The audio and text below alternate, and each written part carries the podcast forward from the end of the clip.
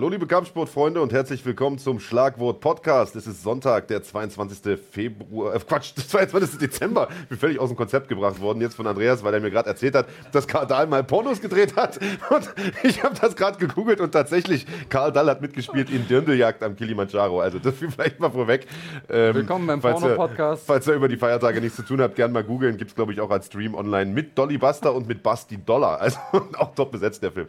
Äh, es ist natürlich 22. Dezember. Dezember, zwei Tage vor Weihnachten. Und ja, Weihnachtsgeschenke, die gab es eigentlich schon gestern, lieber Andreas Kranjotakis, denn wir hatten die größte Kickbox-Veranstaltung des Jahres, das kann man glaube ich so sagen, ja. mit einem großen Doppel-Event, Glory 74 und Glory Collision 2, äh, live aus Arnhem, mit dem großen Hauptkampf zwischen Rico Verhoeven und Badra Hari. Da werden wir heute natürlich drüber sprechen.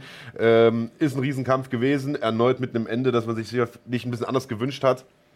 Da kommen wir gleich zu. Wir werden über die UFC-Veranstaltung gestern sprechen. Auch da gab es ja den Jahresabschluss-Event äh, live aus äh, Südkorea. Und wir werden über das deutsche MMA-Jahr sprechen, äh, zusammen mit unserem lieben Kollegen Kahn, der sonst immer nur hinter der Kamera sitzt. Heute zerren wir ihn mal hier vor die Kamera und werden das ganze Jahr so ein bisschen Revue passieren lassen. Ist ja auch für uns heute die letzte Sendung dieses Jahres. Mein Name ist Marc Bergmann.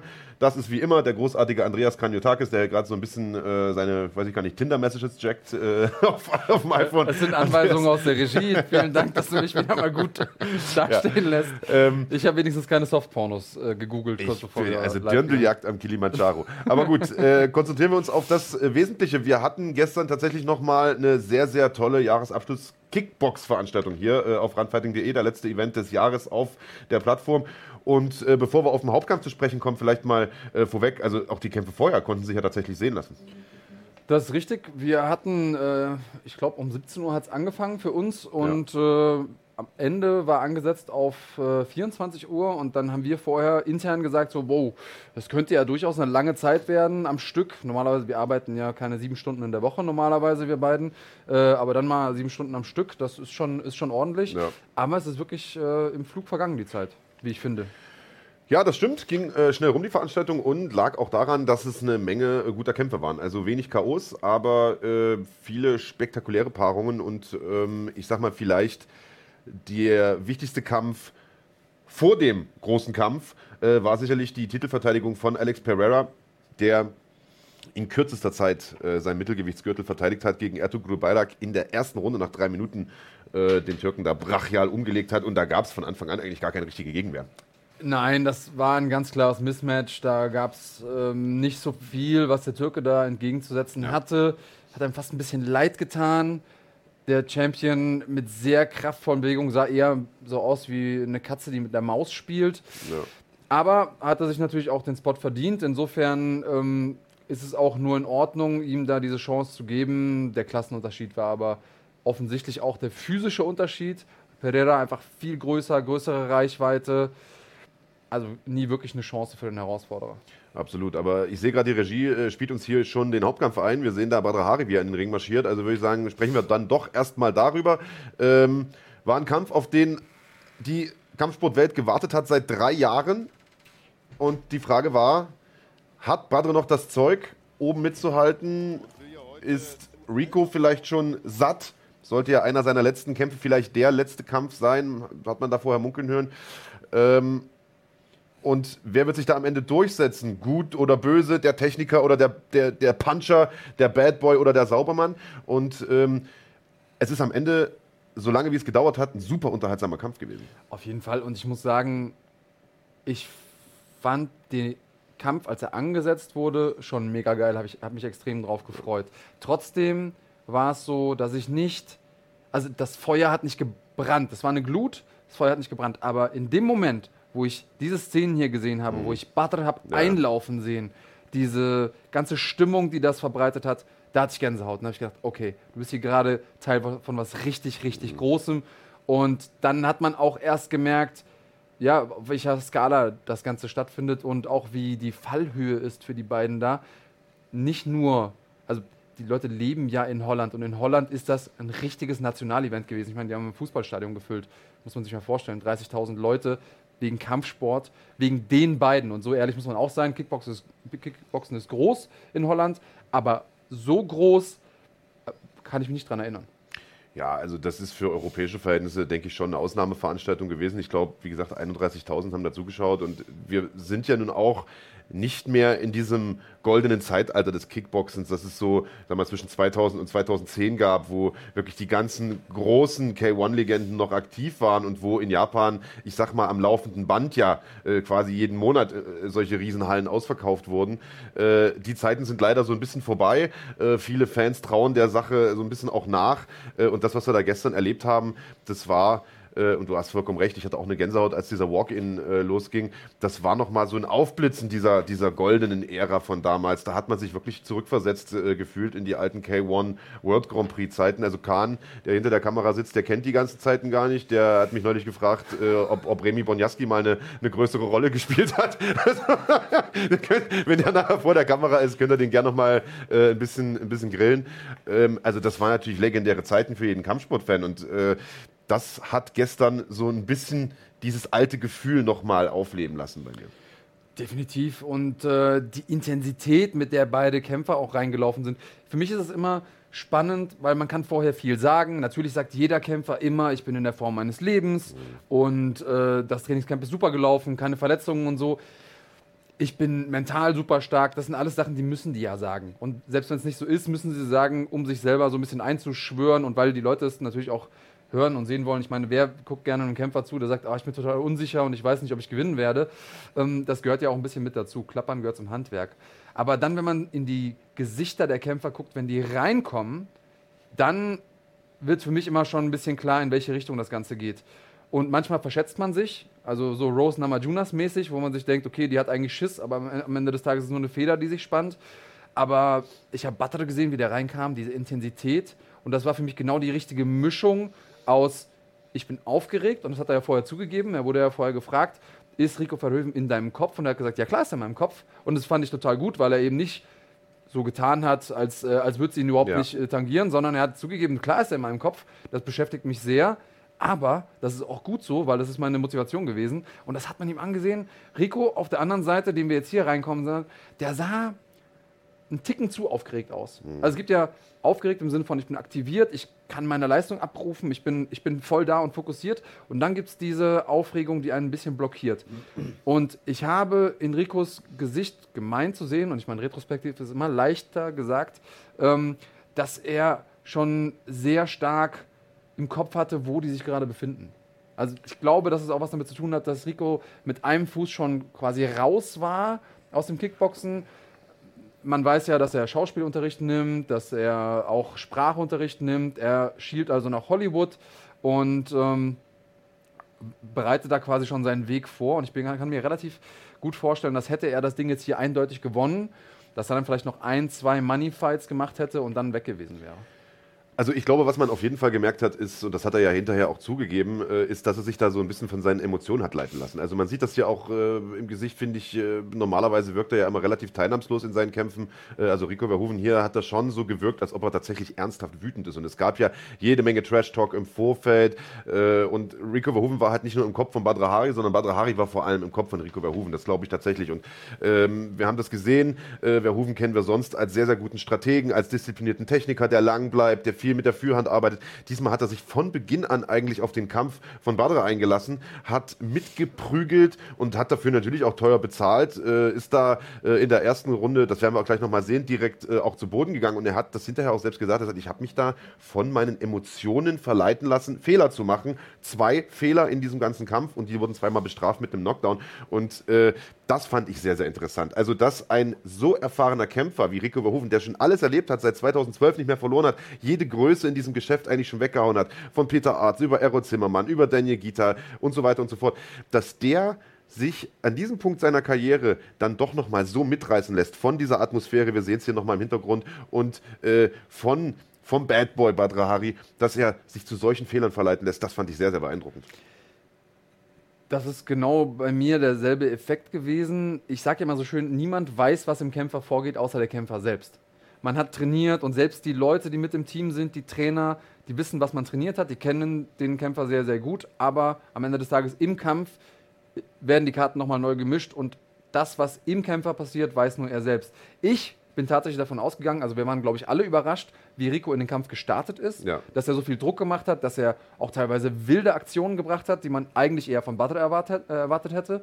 Und ich habe im ersten Moment gedacht, Wahnsinn, die haben sich eine Taktik zurechtgelegt. Habe ja auch äh, viel äh, im Super Pro trainiert mit seinem äh, Trainer Dennis, den wir hier auch links im Bild sehen, und äh, mit Rico selbst. Äh, Beide super nette Menschen übrigens und beide auch einfach absolute Vollprofis. Und deswegen habe ich gedacht, okay, wenn der das hier macht, dann macht er das deshalb, weil es Teil der Taktik ist. Ja.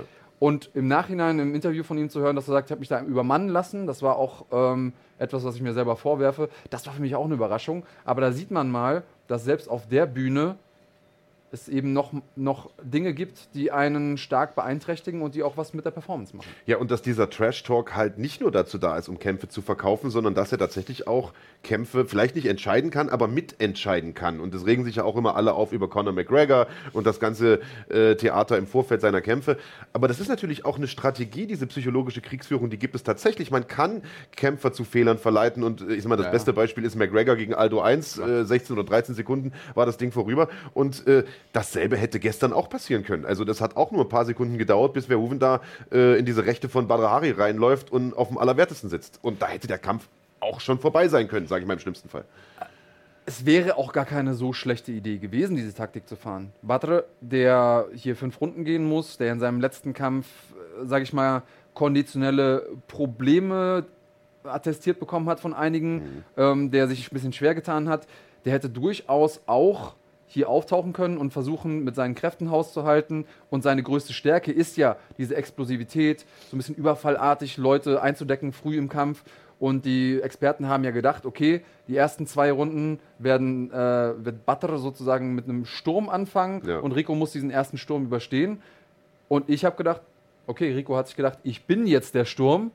Dass er das aber nicht gemacht hat aus Plan, das ist äh, interessant. Und auch, dass Butter so konstant äh, geblieben ist. In der zweiten Runde hat er zwar mal einen Gang zurückgeschaltet, aber trotzdem die ganze Zeit einen guten Kampf abgeliefert. Wahnsinn. Jetzt äh, frage ich mal den Kahn, der steckt da ein bisschen äh, mehr drin. Äh, Wural Aydin möchte wissen, äh, was meint ihr, haben die äh, beiden gestern verdient mit dem Kampf? Hast du da eine Vorstellung, was, was, was die da bekommen haben, über den Daumen? So? Also, ich ich meine, so genau wissen tut es natürlich keiner, aber Ich habe äh, mal eine, gegoogelt, eine da Hausnummer? findet man nicht wirklich viel. Ja. Also sie werden auf jeden Fall nicht ärmer geworden sein Ja. durch das Event, denke ich. Also wir sprechen hier schon über sechsstellige Beträge wahrscheinlich, gehen wir von aus. Also das äh, wird sich, denke ich mal, gelohnt haben. Äh, wie gesagt, da wurde eine äh, Fußballstadion ausverkauft. Ja, 31.000 auch äh, vielleicht an der, an der Stelle äh, Community. Wenn es einer von euch irgendwie bei äh, Google gefunden hat oder so, ähm, postet schnell hier rein. Dann ähm, scheren wir das auch mit euch. Also ich habe es jetzt erstmal nicht gefunden heute Morgen auf die Schnelle. Ähm, aber ja, das, ich denke mal, dass die auch ein paar Euro abbekommen haben werden. Battle Hari wird sich mit Sicherheit, das hat gut äh, vergolden lassen. Und auch Rico hat ja einen sehr guten Stand bei Glory.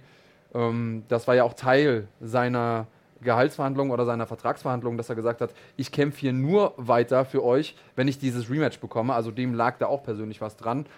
Und ich gehe mal davon aus, dass äh, er als ja, einer der größten Namen bei Glory da auch eine ganz gute Verhandlungsposition hatte. Also mir zwitschert hier äh, gerade ein Vögelchen. äh, Vögelchen zu, dass beide wohl äh, 150k plus bekommen haben. Also Also, mindestens. mindestens 150.000 Euro. Äh, das ist natürlich schon mal eine Hausnummer und ich glaube, da wird wohl das Plus noch ein relativ großes Plus sein. Ja, also das sind ja immer, ist immer die Frage, was bekommt man sozusagen offiziell vom Veranstalter? Ja, was Dann- bleibt unterm Strich über? Ne? auch, na, dann gibt es so Sachen wie Sponsorengelder, ähm, dann gibt es eventuell sowas wie Pay-Per-View-Shares. Ich weiß nicht, ob, ob Glory das macht, ähm, dass äh, die Kämpfer eben anteilig etwas von dem bekommen, was die Leute am Pay-Per-View bezahlen. Und das sind immer die offiziellen Zahlen, die wir zum Beispiel auch von der UFC bekommen. Das sind ja, ist nicht immer automatisch das, was auch am Ende beim Kämpfer ankommt. Da gibt es noch Bonuszahlungen bei der UFC zum Beispiel. Ähm, das gibt es, glaube ich, bei Glory in der Form nicht.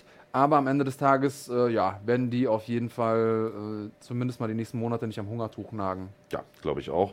Äh, dann kommen wir mal zum Kampf selbst, während der hier im Hintergrund äh, auch gleich losgeht. Wir können nicht den ganzen Kampf zeigen aus äh, lizenzrechtlichen äh, Gründen. Ihr könnt euch das Ganze ja nach wie vor noch auf randfighting.de anschauen. Gab es ja im Pay-Per-View dort zu kaufen. Aber wir können ein paar Ausschnitte zeigen, ein paar Szenen zeigen. Unter anderem den ersten Knockdown werden wir uns gleich mal anschauen und sehen, wie sich Rico Verhoeven da von den Emotionen hat leiten lassen und äh, vielleicht mal über das Kampfende so ein bisschen sprechen, weil das ist ja das, was letzten Endes dieser wirklich tollen Veranstaltung, diesen tollen Fight so ein bisschen auch einen Dämpfer verpasst hat. Also wir gucken mal rein. Hier sehen wir äh, gleich, wie äh, Ja, da ist er schon. Da ist er schon unten gewesen, also das war jetzt nach dem Knockdown. Ja. Äh, wir, wir schauen mal rein. Ah, genau, hier geht es nochmal zurück. Und da entwickelt sich quasi eine wilde Schlägerei, aus der Rico, als der Verlierer herausgeht, wird da am Hals getroffen. Also gar nicht mal so an den klassischen K.O.-Punkten, die ja Kinn und also Ohr- oder Ohrenbereich sind. Der hat da wahrscheinlich Glück gehabt, dass das so ist, muss man sagen. Ich glaube, wenn das Ding auf dem Kinn gelandet Ja. wäre, wäre wahrscheinlich, weil so hat man gesehen, er ist schnell wieder auf den Beinen, das ist quasi ein Flash-Knock-Down gewesen. Ja, und man, äh, man kann auch daran absehen, wie viel Power der Butter auch einfach hat. Und er kämpft in dem Moment einfach Butters Kampf. Und das ist eine Sache, die ich mich stark frage. Warum macht er das? Hat er im, im Nachhinein erklärt. Da sehen wir, es geht auf den Hals. Ähm, das ist eben nicht der Punkt, wo man klassisch K.O. geht, aber selbst davon die Wirkung auf den Kopf so, dass er da mal kurz runtergeht. Also da war er mit Sicherheit noch nicht kurz vorm Knockout, aber schon mal gut durchgerüttelt. Und damit auch automatisch eine 10-8-Runde für Badr Hari. Also das Ja. wird ja auch nachher nochmal spannend zu gucken, was wäre passiert, wenn er sich nicht verletzt hätte. Ähm, die erste Runde war ganz klar 10-8 für Badr Hari durch den Knockdown. Ja. Das kann man auch nicht wegdiskutieren. Also egal wie sehr man Rico-Fan ist, ähm, das steht. Und ähm, die zweite Runde hat Rico gewonnen auf allen Punktrichterzetteln. Aber auch deshalb, weil Badre sich ein bisschen rausgenommen hat. Das Ja. hast du vorhin schon gesagt, hat ein bisschen den Fuß vom Gaspedal genommen. Das hat Verhoeven dann genutzt, um äh, wieder nach vorn zu kommen und äh, selbst ein paar Treffer zu landen, hat er seine Linie äh, ganz gut durchziehen können. Aber in der dritten Runde hat er sich wieder auf den Stil eingelassen von Badr Hari, hat wieder dessen Spiel mitgespielt und ist wieder runtergeschickt worden, saß wieder auf dem Allerwertesten. Und der Knockdown, der sah schon ein bisschen ernster aus als der erste. Das ist richtig. Beim zweiten äh, Knockdown, ich gucke dann immer ins Gesicht. Also erstmal in die Augen, wenn der Knockdown passiert. Also wenn die Augen zurückrollen Ja, in den die Augen. waren mal kurz weg. Genau, ja. also die gingen mal ganz kurz auf jeden Fall Richtung, Richtung Decke.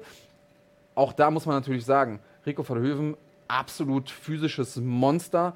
Nicht nur, dass er aussieht wie ja, eine Statue aus dem alten Griechenland, sondern der ist auch einfach physisch, konditionell so fit und das hilft einem auch, nicht so schnell K.O. zu gehen oder diese Knockdowns besser, leichter zu, äh, zu absorbieren und darüber hinwegzugehen. Also äh, das ist auch nochmal ein Zeichen dafür, dass Rico Verhoeven äh, nicht nur ein absoluter Profi ist äh, und, ein, und ein Modellathlet, sondern der ist einfach eine physische Ausnahmeerscheinung.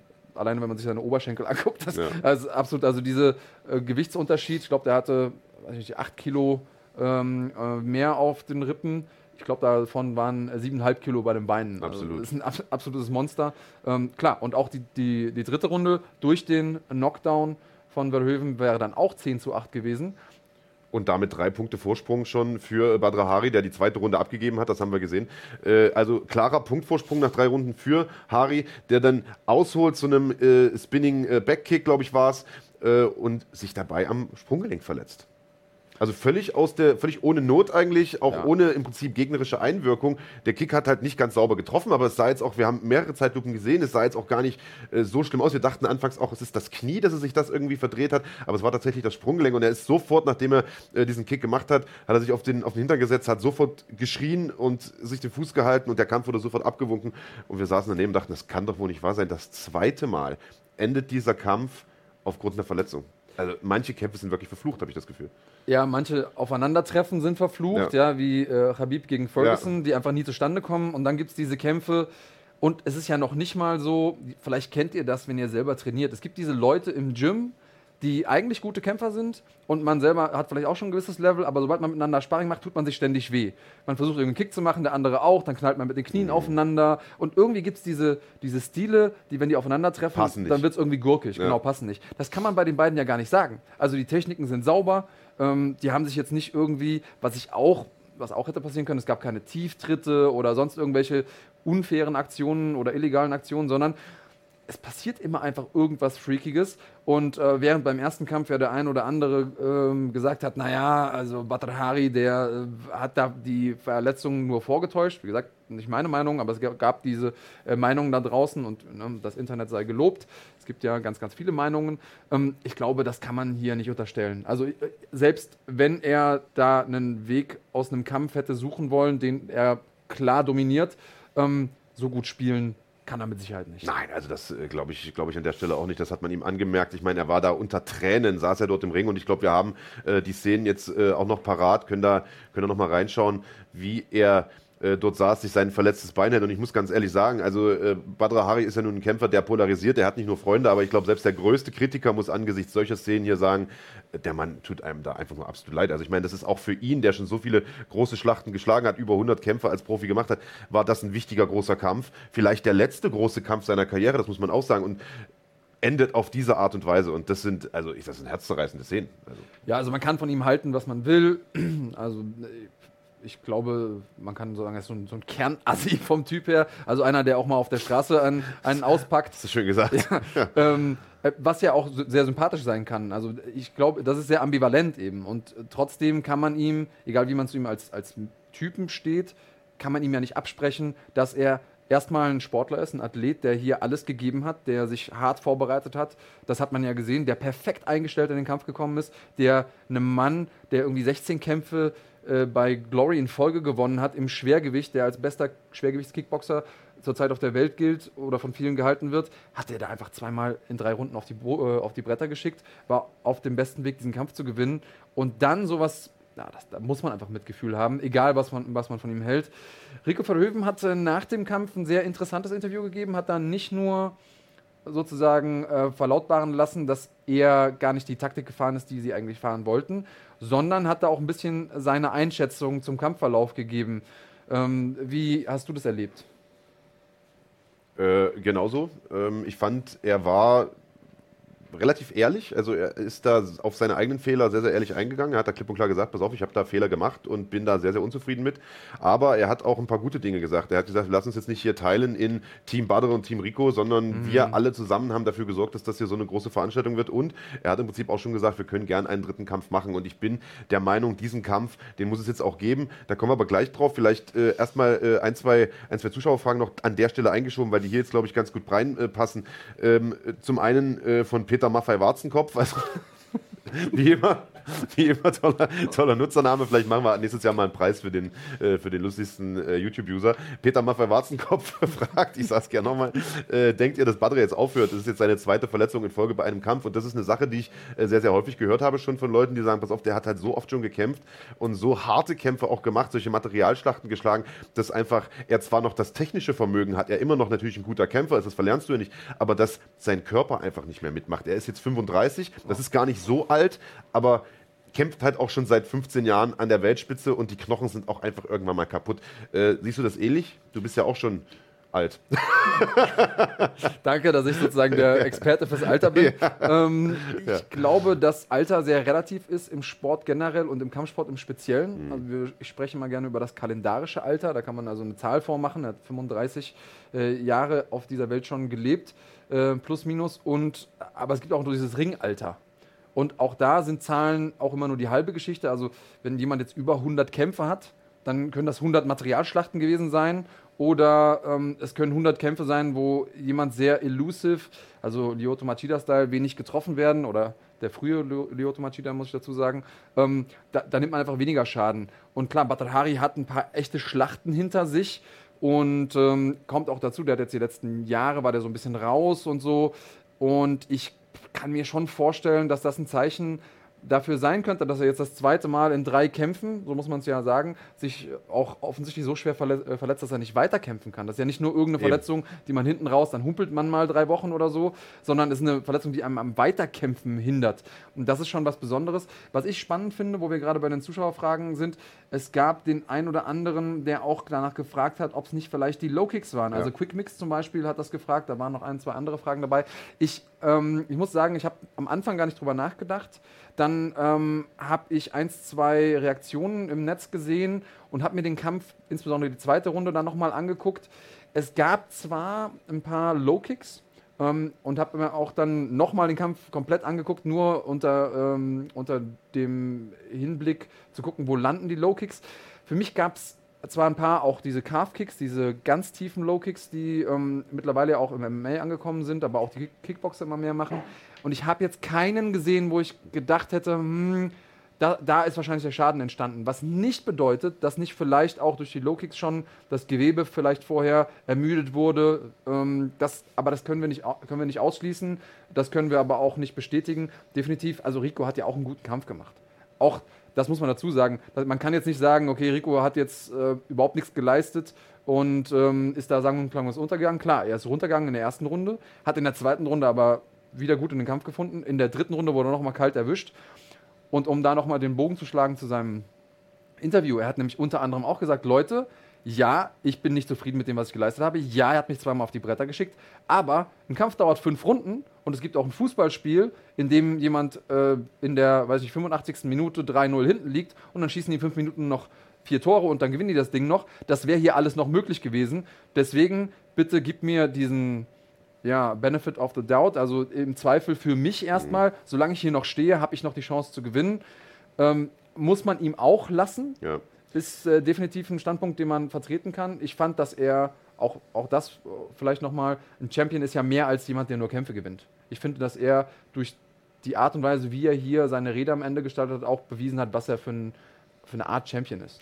Absolut, also äh, ich fand diese, diese Abschlussansprache auch nochmal echt gut. Äh, wie der Kampf ausgegangen wäre oder ausgehen hätte können, äh, da kommen wir, glaube ich, auch gleich nochmal drauf zu sprechen, denn da gibt es ja auch verschiedene Meinungen dazu. Äh, jetzt hat hier Anwar Belquas geschrieben, Joel Romero in der UFC ist auch 41 Jahre alt und sieht wie 20 Jahre aus, nur harte Arbeit zählt. Nee, das stimmt nicht. Also natürlich zählt harte Arbeit, aber das hat auch viel mit Genetik, mit Veranlagung zu tun, äh, wie lange man mithalten kann, wie lange der Körper das auch mitmacht. Und man muss auch sagen, Nio Romero hat zwei Jahre lang gerungen und das ist auch ein knüppelharter Sport, ganz ohne Frage. Ähm, und, und verschleißreicher Sport, vor allen Dingen gerade was die Hüfte und den Rücken angeht und so weiter. Aber ich sag mal, K1 World Grand Prix Kickboxen, Schwergewicht ist halt auch einfach Zerstörung ohne Ende, Knochenbrechen. Also das ist einfach einer der knallhartesten Sportarten, die es gibt und gerade für die Beine, für die Schienbeine, für die Sprunggelenke, alles was da unten äh, mit zu tun hat. Äh, jetzt hat auch irgendeiner gesagt, blöde Frage, so nach dem Motto, äh, Badra hat ja einen Mehrkampfvertrag unterschrieben. Äh, klar, aber wenn er verletzt ist und kaputt ist, dann äh, hat auch der Vertrag, äh, spielt ja keine Rolle mehr, dann kämpft er halt einfach nicht mehr. Auch in diesen also Verträgen also, gibt es immer die Klausel, dass sobald man zurücktritt, ähm, ist der Vertrag null und nichtig. Also man wird nicht gezwungen, wenn es jetzt heißt, okay, du musst vier Kämpfe machen innerhalb von zwei Jahren, wird man nicht gezwungen, die zu machen, wenn man, wenn man seine Karriere beendet. Das ist quasi eine der Ausstiegsklauseln. Man kann da nicht sagen, okay, ich beende meine Karriere und zwei Wochen später komme ich dann wieder zurück und kämpfe bei einer anderen Organisation. Das geht nicht. Aber die Leute werden natürlich nicht gezwungen dazu zu kämpfen. Und wenn Batado jetzt sagt, okay, ich, äh, ich bin raus, was wir natürlich nicht hoffen, auch das ist natürlich die Frage, ist er jetzt wirklich schon zu alt und so. Also das weiß sowieso keiner von uns. Das weiß vielleicht sogar noch nicht mal er. Das ja. müsste man mal Ärzte fragen, die ihn anständig durchchecken. Am Ende des Tages glaube ich, dass ich da für die meisten Fans sprechen kann. Collision 3 macht total Sinn. Muss kommen und äh, vielleicht war es auch einfach nur Pech. So ehrlich ja. muss man auch sein. Es kann natürlich auch einfach passieren, dass zweimal einfach da Pech mhm. äh, stattgefunden hat, sozusagen, und er deshalb sich zweimal verletzt hat und dass er noch gar nicht zum alten Eisen gehört. Also da äh, so viel äh, zu spekulieren ist vielleicht auch müßig. Äh, Patreon Army, bevor wir gleich hier unseren äh, Gast hier in die Sendung äh, holen, der uns zugeschaltet ist, nämlich den großartigen Enrico Kehl, mit dem wir über äh, den Glory-Kampf noch sprechen werden. vielleicht noch eine Frage von Patreon Army, der sagt, warum redet ihr die 150.000 Gage so hoch? Das ist nichts im Gegensatz zum Boxen, wo teilweise 30 Millionen gezahlt werden und sogar mehr. klar, also im Fußball äh, gibt es halt auch hohe Gehälter, aber wir reden hier über Kickboxen und das ist eben nicht Fußball und das ist eben nicht Boxen äh, und da sind die Gehälter in der Regel nicht so hoch. Deswegen ist das doch schon eine große Hausnummer und wir wollen ja hier nicht Äpfel mit Birnen vergleichen. So, jetzt holst du hier aus und hast da was Interessantes? Ja, hier hat äh, gerade jemand gepostet, Dieter Roman Wicht, nee, der hat was über Fedo geschrieben, äh, sondern Patron Army hat gesagt, äh, dass äh, Rico gerade auf äh, Insta ein Statement rausgehauen hat. Ich weiß nicht, wollen wir das mal kurz durchgehen? Ja, wenn was Interessantes drinsteht, gerne. Wenn ja, das wissen nicht, wir erst, wenn wir es gelesen haben. Ja, dann überfliegst du kurz einfach. Bevor wir jetzt Zeit damit äh, verschwenden, das vorzulesen. Äh, ja, also im Prinzip dasselbe nochmal, was er gestern gesagt hat. Ja, ich finde es interessant. Er spricht hier von einer Legende, wenn er über Badr Hari spricht. Also äh, zollt ihm da offensichtlich auch Respekt. Ähm, auch sagt, dass er noch nie so nah daran war, einen Kampf auf diese Art und Weise zu verlieren. Er ist sehr, sehr enttäuscht von sich selbst. Trotzdem. Ähm, ist halt. Ja, gab's. Das, im, Im Grunde das, dasselbe von gestern nochmal äh, verschriftlicht. Dann würde ich sagen, lass uns den Enrico Kehl kurz hier reinholen, mit dem nochmal drüber sprechen, denn ich bin mal sehr, sehr gespannt, was er zu diesem Kampf gesagt hat, wer den Kampf gesehen hat und was er glaubt, wer diesen Kampf gewonnen hätte, wenn er denn weitergegangen wäre. Denn das ist so ein bisschen die Frage, die, äh, sagen wir mal, die Social Media Community momentan so ein bisschen umtreibt. Die Badre Army sagt natürlich, Badre hat das Ding auf jeden Fall gewonnen nach zwei Knockdowns, was durchaus im Bereich des Möglichen ist, was ich auch glaube. Aber äh, auch Rico hätte ich da definitiv noch Chancen ausgerechnet, hinten raus das Ding nach Punkten zu gewinnen. Also mal gucken, was der Profi selbst sagt. Äh, da sehe ich ihn schon. Ich mache mir mal kurz noch hier einen Knopf ins Ohr, damit ich den Kollegen auch höre. Enrico Kehl, sei gegrüßt, mein Lieber. Jawohl, servus, grüße euch, grüße euch. Also für alle, die sich fragen, wo du da gerade sitzt, weil das ein bisschen baustellenmäßig aussieht, äh, du bist gerade beim Umzug. Das ist richtig, richtig. Ich bin umgezogen, bin gerade am Renovieren mit meinem Bruder, und, aber für euch, für die Community nehme ich natürlich die Zeit und die Pause. Braucht ihr noch Hilfe? Sollen wir hier einen Aufruf starten? Sollen wir ein paar Leute vorbeischicken?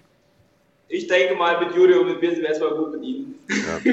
ja, jeder, der schon mal umgezogen ist und, äh, und sich da Freunde geholt hat, um beim, beim Tragen zu helfen, der weiß ja auch, wie man das macht. Denn gerade wenn es darum geht, Waschmaschinen und Kühlschränke hochzutragen, dann muss man meistens irgendwelche administrativen äh, Aufgaben übernehmen. Enrico Kehl hat es schlau gemacht. Der sagt einfach, er muss ein Interview machen, während die Freunde da gerade die Waschmaschine hochschleppen in den fünften Stock. So sieht's aus. ja, sehr gut. Äh, clever gemacht. Äh, bevor wir über Glory sprechen, erstmal äh, herzlichen Glückwunsch zum äh, eigenen Sieg bei der Mix-Fight Fight Night. Wir haben noch gar nicht, oder Mixed Fight Championship ist es ja jetzt, äh, wir haben oh, noch gar nicht die Chance gehabt, darüber zu sprechen. Vor zwei Wochen war das. Äh, toller Sieg. Danke dir, ich danke dir vielmals. Und vor allen Dingen muss man sagen, der Kroate hat es dir alles andere als leicht gemacht. Äh, der hat einen guten Kampf abgeliefert. Und wenn man bedenkt, dass du selbst ja gerade mal, ich glaube, drei oder vier Tage hattest äh, zu trainieren für diesen Kampf, wir erinnern uns, du hattest diese Augenentzündung, äh, dann muss man sagen, Hut ab vor dieser Leistung. Also ich muss erstmal sagen, äh, an den Gegner der Kroate, äh, sehr, sehr starker Junge.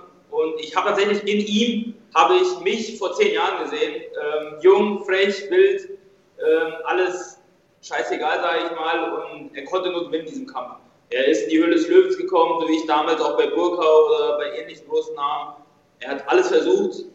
Dazu kam auch dazu, dass ich gemerkt habe, dass mein Körper wirklich schon am Ende war. Also die Antibiotika, die Krankenhausaufenthalte, die kurze Vorbereitung. Ich habe gemerkt, dass ich nicht da war. Aber ich hatte tatsächlich zu viel Biss gehabt, um mich geschlagen zu geben. Und deswegen habe ich dann auch hinten raus auch nochmal versucht, mich aufzudrehen. Habe den Knockdown auch zum Glück hingekriegt. Und ja, alles gut gelaufen am Ende des Tages, sage ich mal. Ja, und wie geht's den Augen denn jetzt? Wir haben vorhin mal kurz vor der Sendung gesprochen. Also die Augen sehen wieder gut aus. Äh, für alle, die nicht wissen, was da los war, du hast dir in China eine Augenentzündung äh, zugezogen. Das sah extrem äh, ja, schlimm aus. Du hast ganz rote Augen, konntest auch nichts sehen. Wie geht's dir jetzt?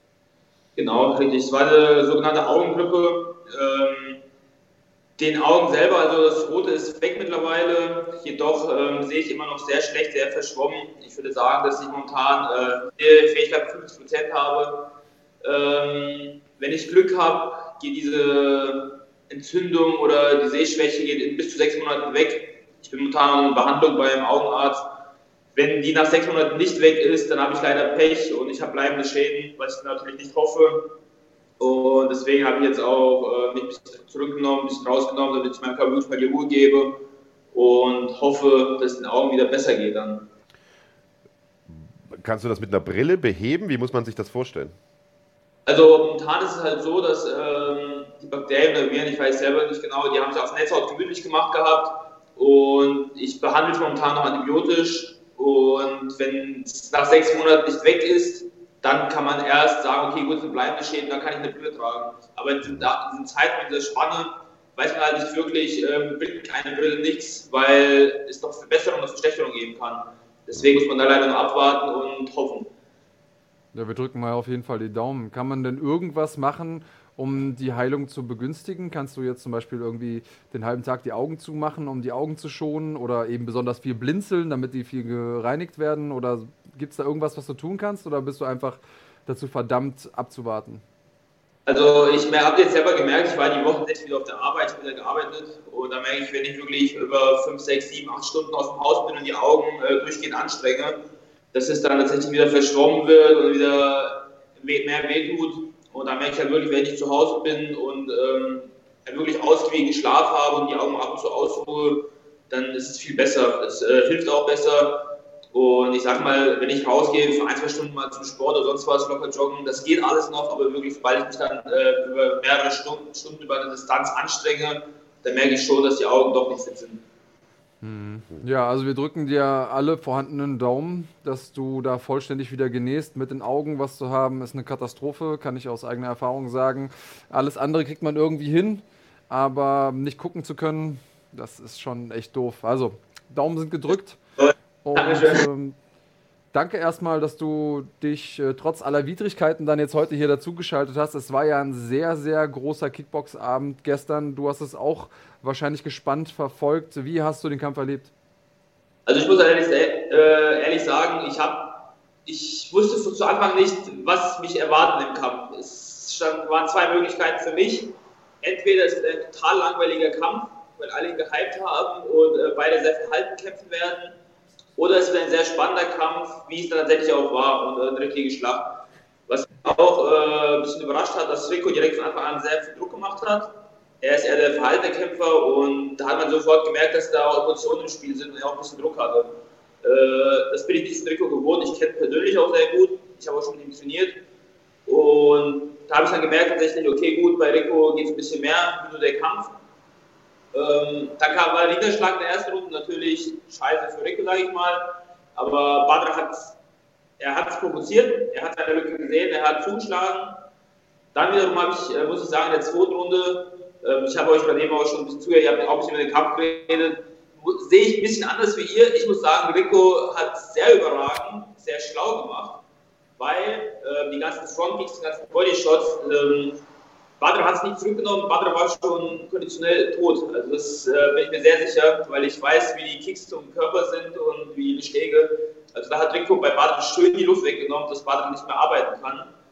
Und man hat auch sofort gemerkt, dass Badr ähm, zurückgezogen hat. Also meiner Meinung nach, ich kenne selber, ähm, war die Luft weg gewesen im Moment. Und in der dritten Runde dann natürlich halt wieder der Lucky Punch von Badr, der dann hier auf seiner Seite war. Aber ich wäre tatsächlich äh, gespannt auf die dritte und vierte Runde gewesen, äh, vierte und fünfte Runde gewesen, weil Rico hinten raus auch nochmal extrem aufnehmen kann. Ich fand es sehr stark, wie Rico zusammen zurückgekommen ist. Es ist nicht selbstverständlich von einem Camper. Deswegen wäre ich das ist, das ist ja so ein bisschen die Frage. Also die Leute diskutieren ja jetzt äh, im Internet, wie wäre der Kampf ausgegangen? Was wäre, wenn äh, diese Verletzung nicht passiert wäre? Die Badra Army sagt natürlich, ja, ganz klare Sache, Badra Ari hätte den K.O. geschlagen, hat ja schon zwei Knockdowns gehabt. Die Rico-Fans sagen, ah, der wäre noch mal wiedergekommen, wie du jetzt gerade schon sagst, hat hinten raus mehr Luft. Äh, also ich höre so ein bisschen raus, du äh, gehörst eher zur Rico-Fraktion? Also ich sage, ich bin tatsächlich sehr neutral gewesen bei diesem Kampf aber äh, ich kenne Ricos Leistung, ich kenne Badrs Leistung und Badr war einfach für mich zu lange aus dem Kampfgeschehen draußen. Mhm. Und ich weiß, dass Rico ähm, physisch so stark ist. Und ich bin mir ganz sicher und ich glaube auch, dass er konditionell stärker ist wie Badr. Und deswegen bin ich mir fest überzeugt, dass hinten raus Rico nochmal gekommen wäre.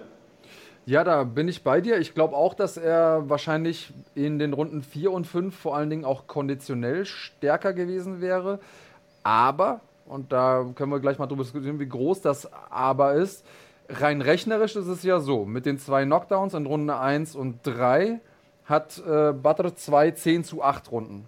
Mit der zweiten ja. Runde, die Rico gewonnen hat, hat er eine 10 zu 9 Runde. Sprich, das sind vier Punkte Vorsprung, die Badr hat, in noch zwei Runden aufzuholen.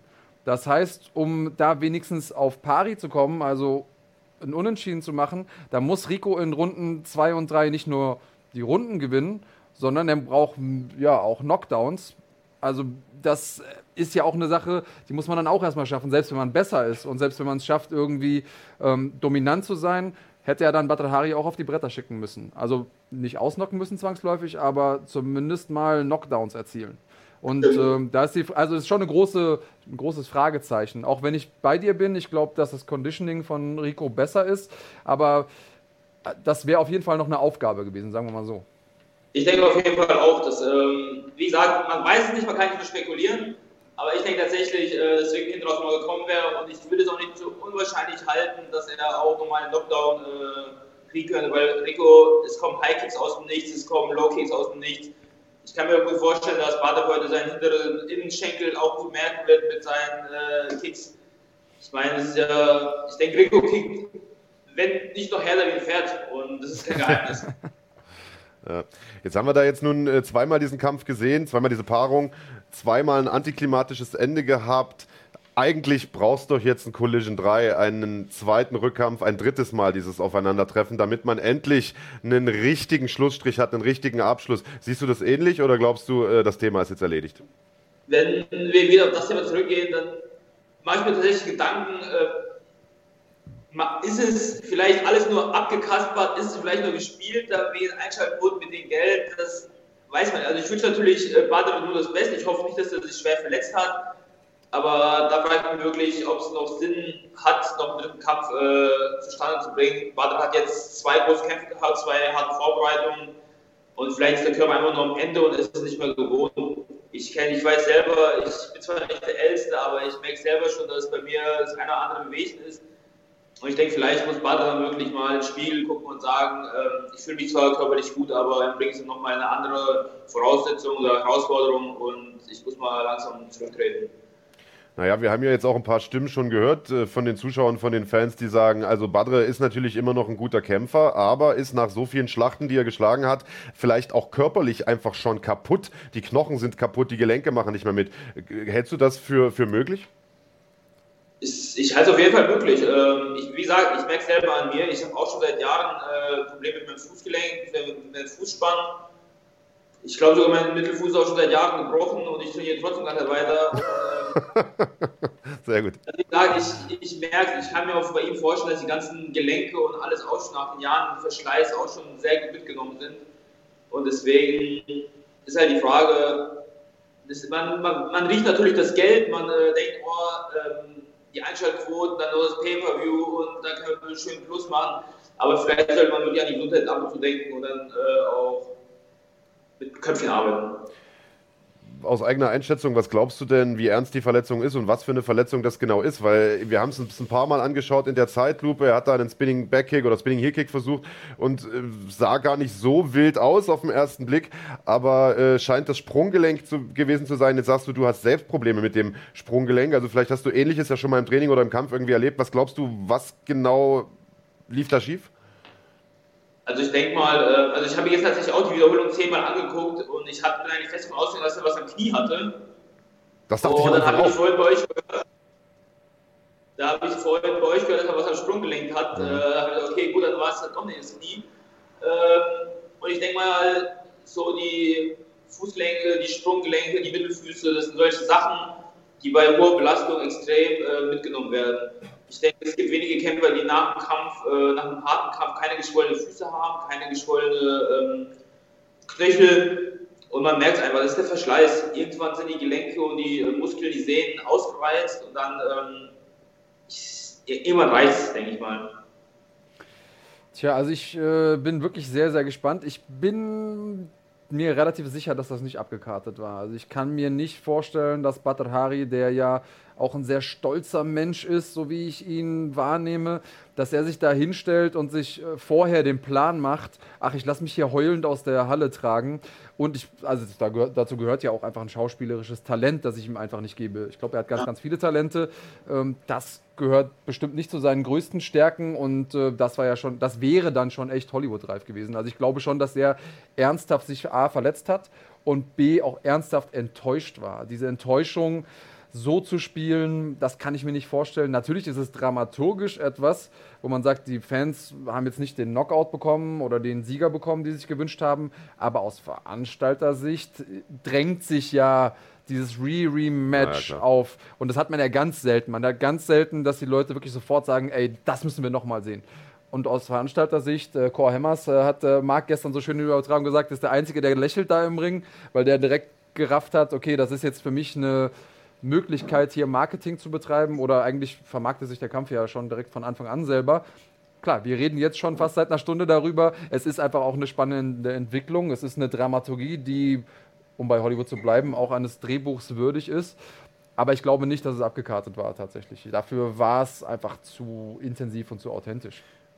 Also ich glaube, auch nach dem ersten Kampf hätte man sich noch drüber unterhalten können. Da war ich selber ein bisschen skeptisch und dachte mir, Mensch, äh, das haben die doch jetzt absichtlich gemacht und dann gibt es einen Rückkampf. Aber ich fand gestern auch die Reaktion einfach so echt, wie er da saß und geflucht hat und auch die Tränen kamen und so weiter. Also das hätte er schon gut spielen müssen.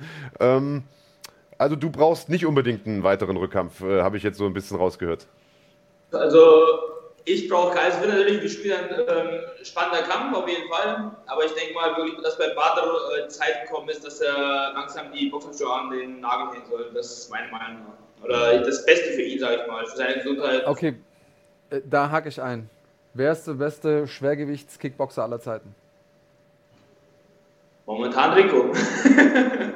Und das, obwohl er gestern tatsächlich richtig Probleme hatte in dem Kampf. Also denke ich ja. Also meine Meinung nach, also er hat die letzten Jahre alles weggehauen. Natürlich ist Badr Hara eine Legende im Sport. Er hat früher auch schon alles weggehauen. Aber zur jetzigen Zeit äh, ist Rico seit Jahren ungeschlagen und das muss man einfach so sehen. Okay, ist ja ein Statement.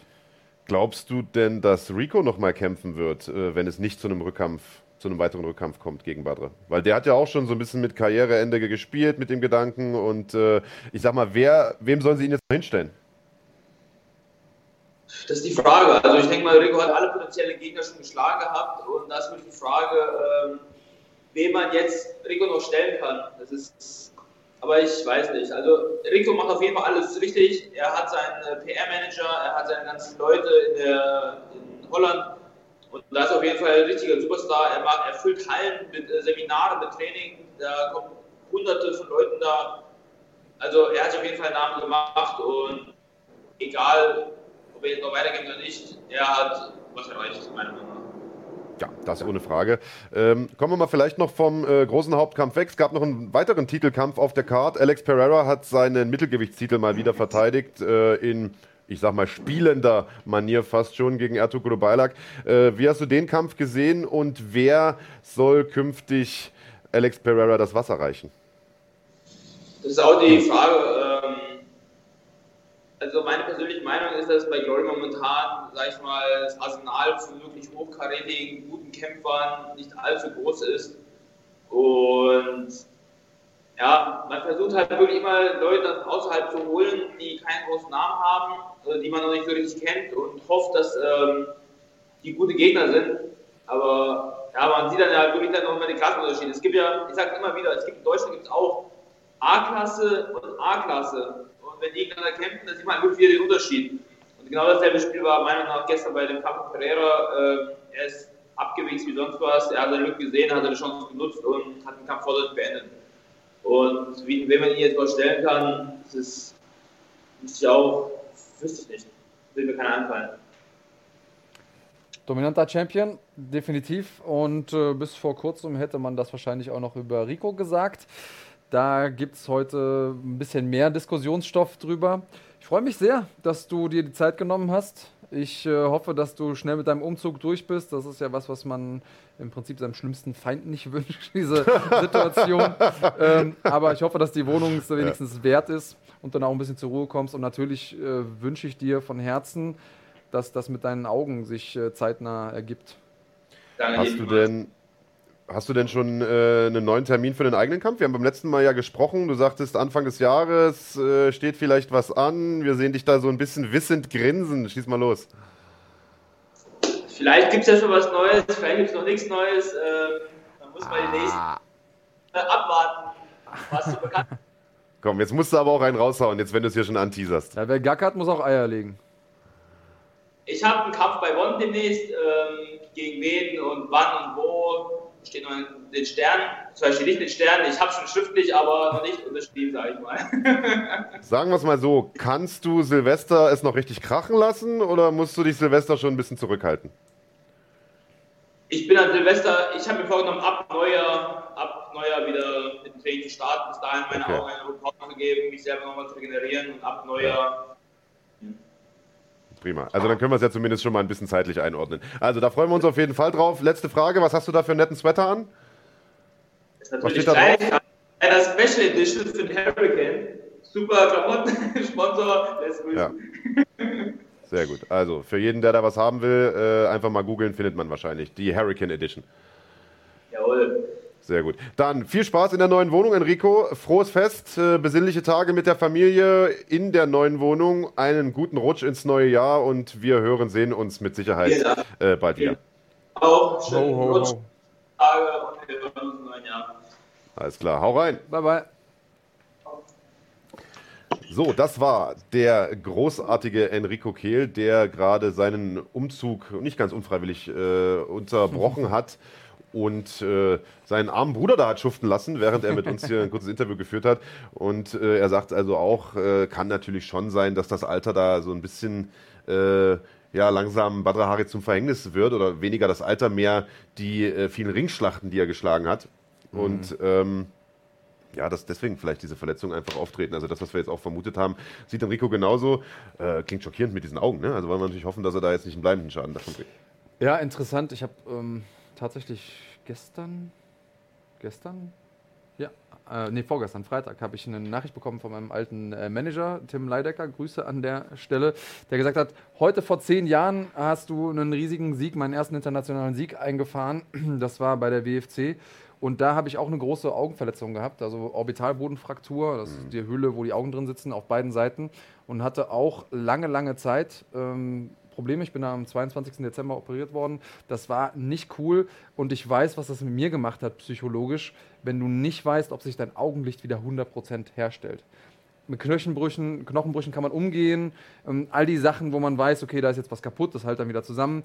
Aber all diese Dinge, wo man sich denkt, okay, wenn das nicht wieder ist, dann humpel ich nicht nur den Rest meines Lebens oder meine Schulter tut weh, sondern dann kann ich nicht mehr richtig sehen. Und das hat mir persönlich schon sehr, sehr viel Angst gemacht. Und ähm, auch das, wir sind alle Kämpfer, aber am Ende des Tages sind wir alle erstmal Menschen. Ja. Und jeder von uns möchte natürlich auch nach seiner Karriere noch eine gewisse Lebensqualität haben. Also Augen sind eine ganz besondere Sache. Ähm, da kommt man auch nicht außen rum, dass das eine Gefahr ist, die wir mit uns mitschleppen.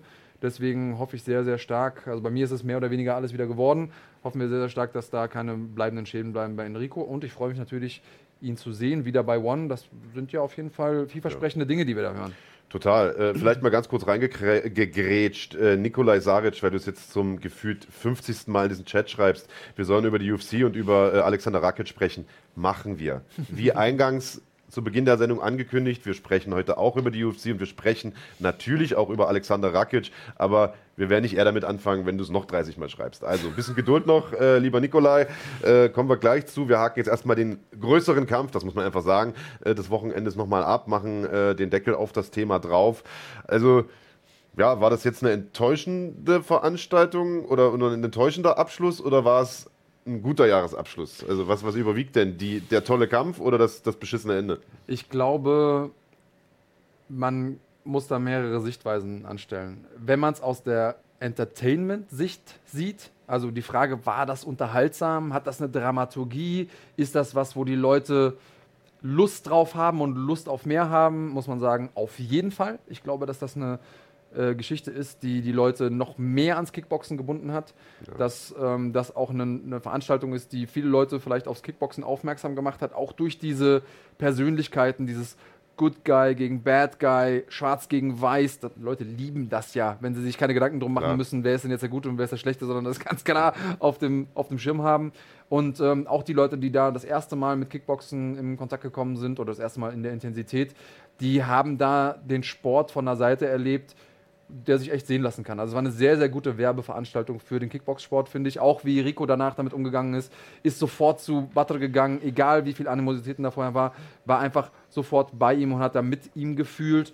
Ähm, hat auch ihn jetzt hier nicht nur im Insta-Statement als, als Legende bezeichnet. Also da war schon sehr, sehr viel Respekt auch, was ich mir immer wünsche. Auf sportlicher Ebene, und das ist sozusagen die zweite ähm, Sache, hätte ich mir natürlich gewünscht, dass es einen eindeutigen Sieger gegeben hätte. Und auch da muss ich Rico recht geben, vorbei ist erst, wenn der Schiri pfeift. Ja. Also vorbei ist immer erst dann, wenn der Kampf auch wirklich vorbei ist. Rico hat jetzt gesagt, nach der fünften Ringglocke ist es vorbei. Und das muss man ihm auch einfach lassen. Also er hätte hier noch die Chancen gehabt. Ähm, die Dynamik des Kampfes stand jetzt eher auf Butters Seite, ganz klar, auch die, auch die Zahlen. Aber im Kampfsport ist alles möglich. Das haben wir beide schon mehr als einmal erlebt, live und in Farbe. Deswegen hätte ich mir auf sportlicher Seite natürlich ein eindeutigeres Ergebnis gewünscht. Auf Entertainment-Seite muss man sagen, war es schon ein ganz großes Kino. Eben. Also ich glaube, zum einen hat zumindest in Holland äh, dieser Kampf Kickboxen mal wieder so ein bisschen ins Mainstream-Bewusstsein äh, äh, gehoben. Das war ja in den letzten Jahren doch schon ein bisschen mehr zur, sagen wir mal, Milieusportart wieder verkommen, nachdem diese goldenen Jahre da vorbei waren. Und es ist endlich mal so ein Hassduell gewesen, das auch tatsächlich abgeliefert hat. Also wir hatten ja. ja in Deutschland vor nicht allzu langer Zeit auch so ein Hassduell hier groß gehypt. Da war der Kampf dann am Ende ein bisschen hinter den Erwartungen zurückgeblieben, um es mal vorsichtig Kann zu ich sagen. mich nicht dran erinnern. Was Äh, Googles mal. Ja, oder frag die Zuschauer, frag die Fans, die, die wissen es bestimmt noch. Aber äh, der Kampf hat natürlich, da wurde auch viel Tamtam gemacht im Vorfeld, aber die beiden haben es eben auch richtig gegeben. Und ich glaube, das ist auch wichtig, dass man sowas auch nochmal hat, um einfach auch diese Glaubwürdigkeit so ein bisschen zu wahren des Sports, dass die Leute eben nicht sagen, Mensch, es wird im Vorfeld nur geklappert und am Ende schieben die sich da wie zwei Elefanten durch den, durch den Ring, sondern es hat einfach auch nochmal äh, gezeigt, es gibt auch noch spektakuläre Fights und so ein Build-up äh, ist auch mal gerechtfertigt. Das fand ich ganz, ganz toll. Das fand ich ganz, ganz wichtig und ich glaube, wir haben da gestern einen tollen Kampfsportabend gehabt äh, mit Glory Collision 2 und ich persönlich hoffe auf den dritten Teil. Lassen wir uns mal überraschen. Hoffen wir, dass wir nicht wieder drei Jahre äh, drauf äh, warten äh, müssen. So, jetzt schreibt ja einer Michael Smolik gegen Rico Verhoeven. Ja, vielleicht äh, ist auch das ein Kampf, den man mal sieht. Äh, lassen wir uns mal überraschen. Ich glaube eher, Verhoeven sucht sich jetzt nur noch große Herausforderungen aus. Also so kommt es mir zumindest vor. Ja, ich glaube, das macht für ihn auch am, zum jetzigen Stand seiner Karriere. Und wenn man einmal über Karriereende nachdenkt, dann sind da aus der letzte Kampf auch nicht mehr allzu weit. Macht es auch total Sinn, ähm, da jetzt nur noch große Kämpfe anzunehmen, die Money Fights. Und auch da will ich vielleicht nochmal drauf eingehen. Also diese 150.000, die wir vorher angesprochen haben, sind erstmal die einzigen Infos, die wir haben. Wir wissen nicht, wie viel sie wirklich verdient haben. Und auch das wurde eben gesagt, ich weiß nicht mehr genau, wer es geschrieben hat.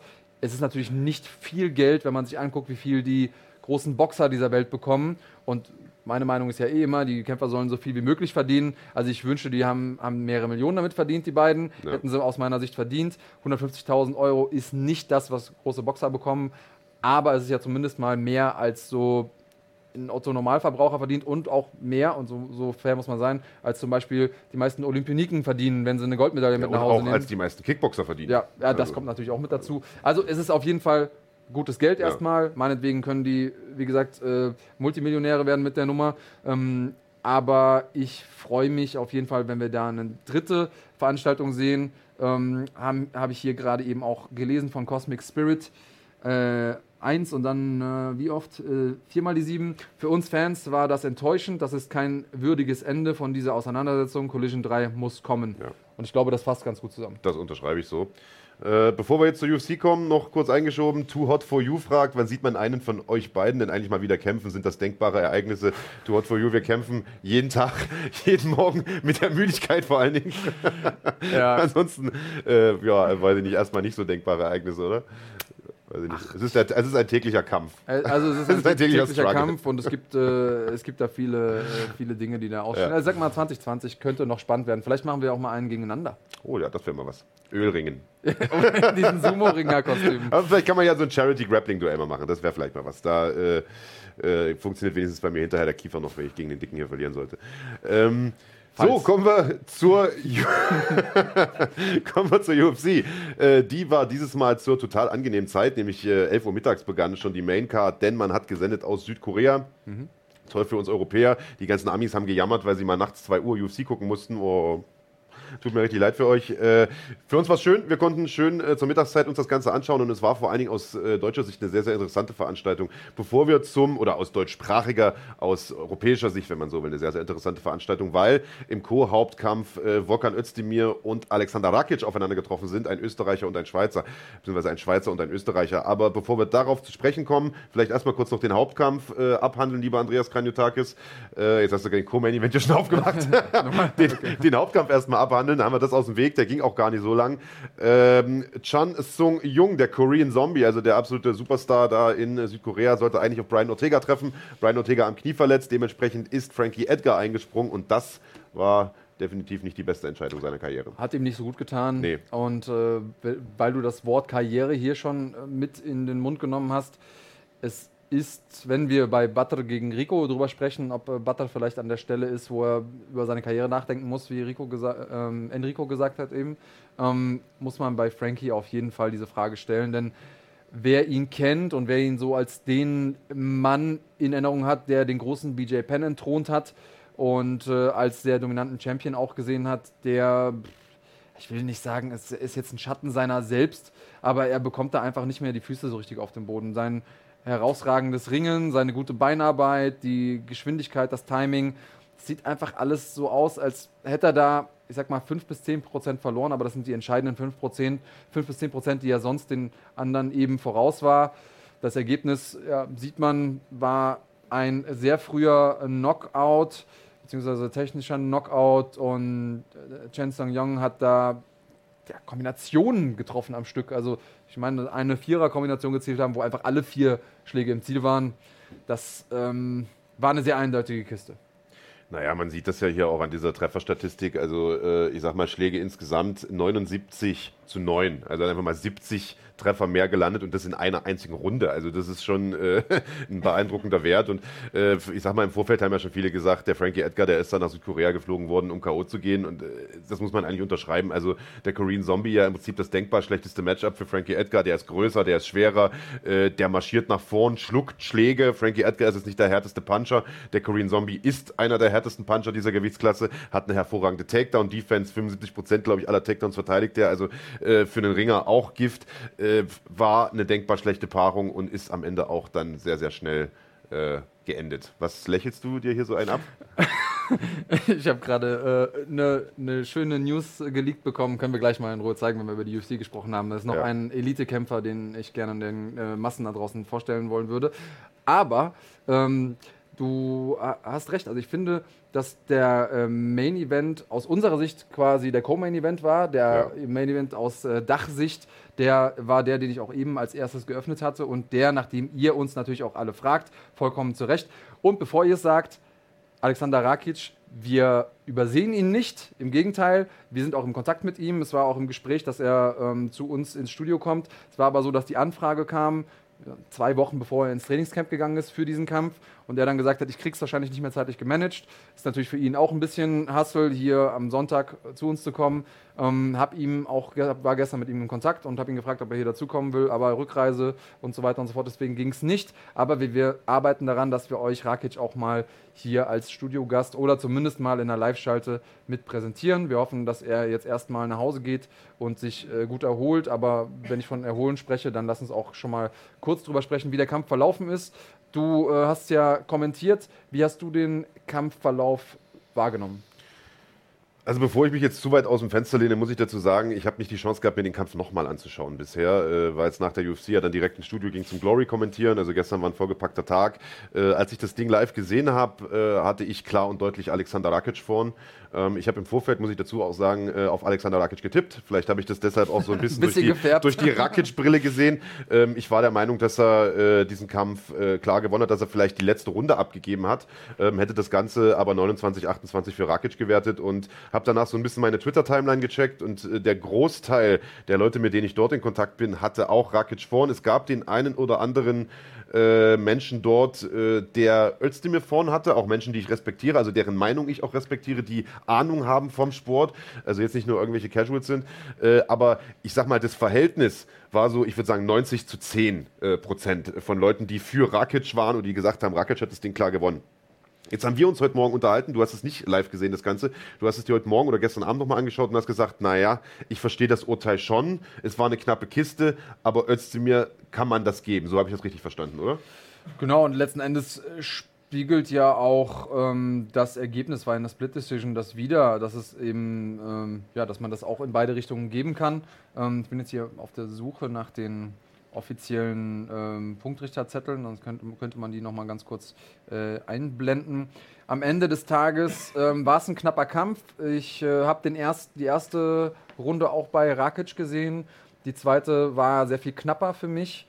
Da äh, hat Özdemir ein bisschen mehr gemacht, aber auch das ist teilweise subjektiv. Also es gibt ja diese Runden, wo man klar sagt, okay, das muss der gewonnen haben. Dann gibt es wieder die Runden, wo man sagt, okay, man, wie wertet man jetzt Einzelaktionen?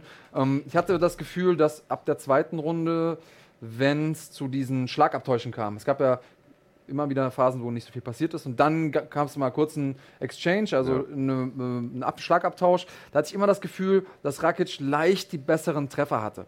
Ähm, aber auch nochmal, wir haben nur eine Kameraperspektive.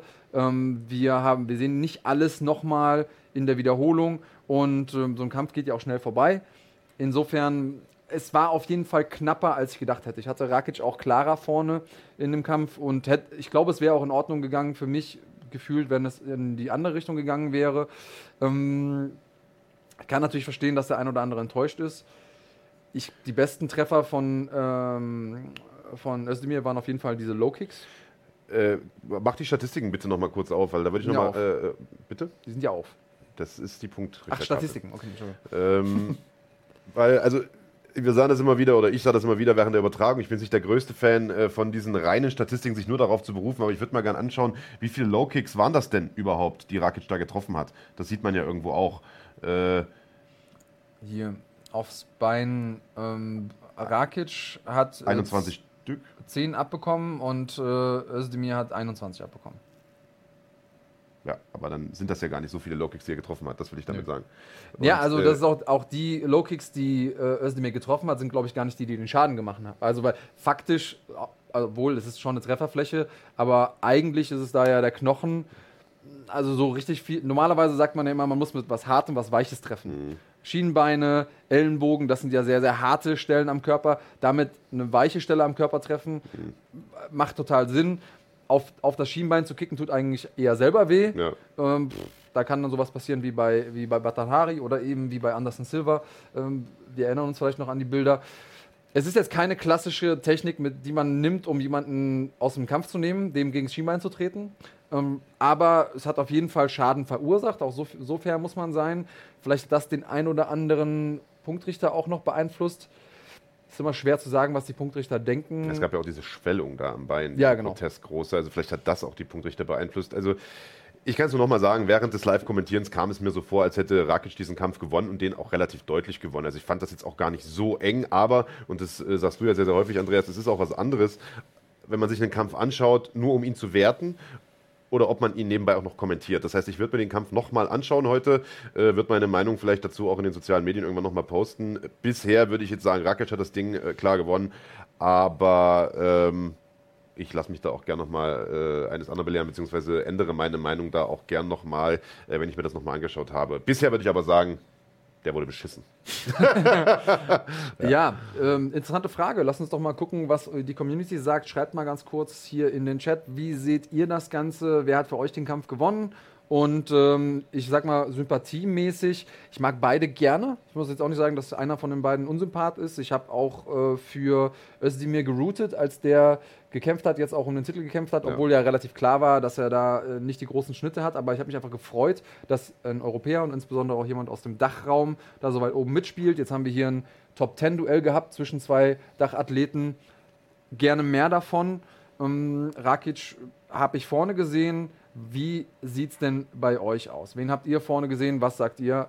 Marc, was sagt die Community? Hast Hast du du nicht gesagt, Özdemir hast du vorhin gesehen?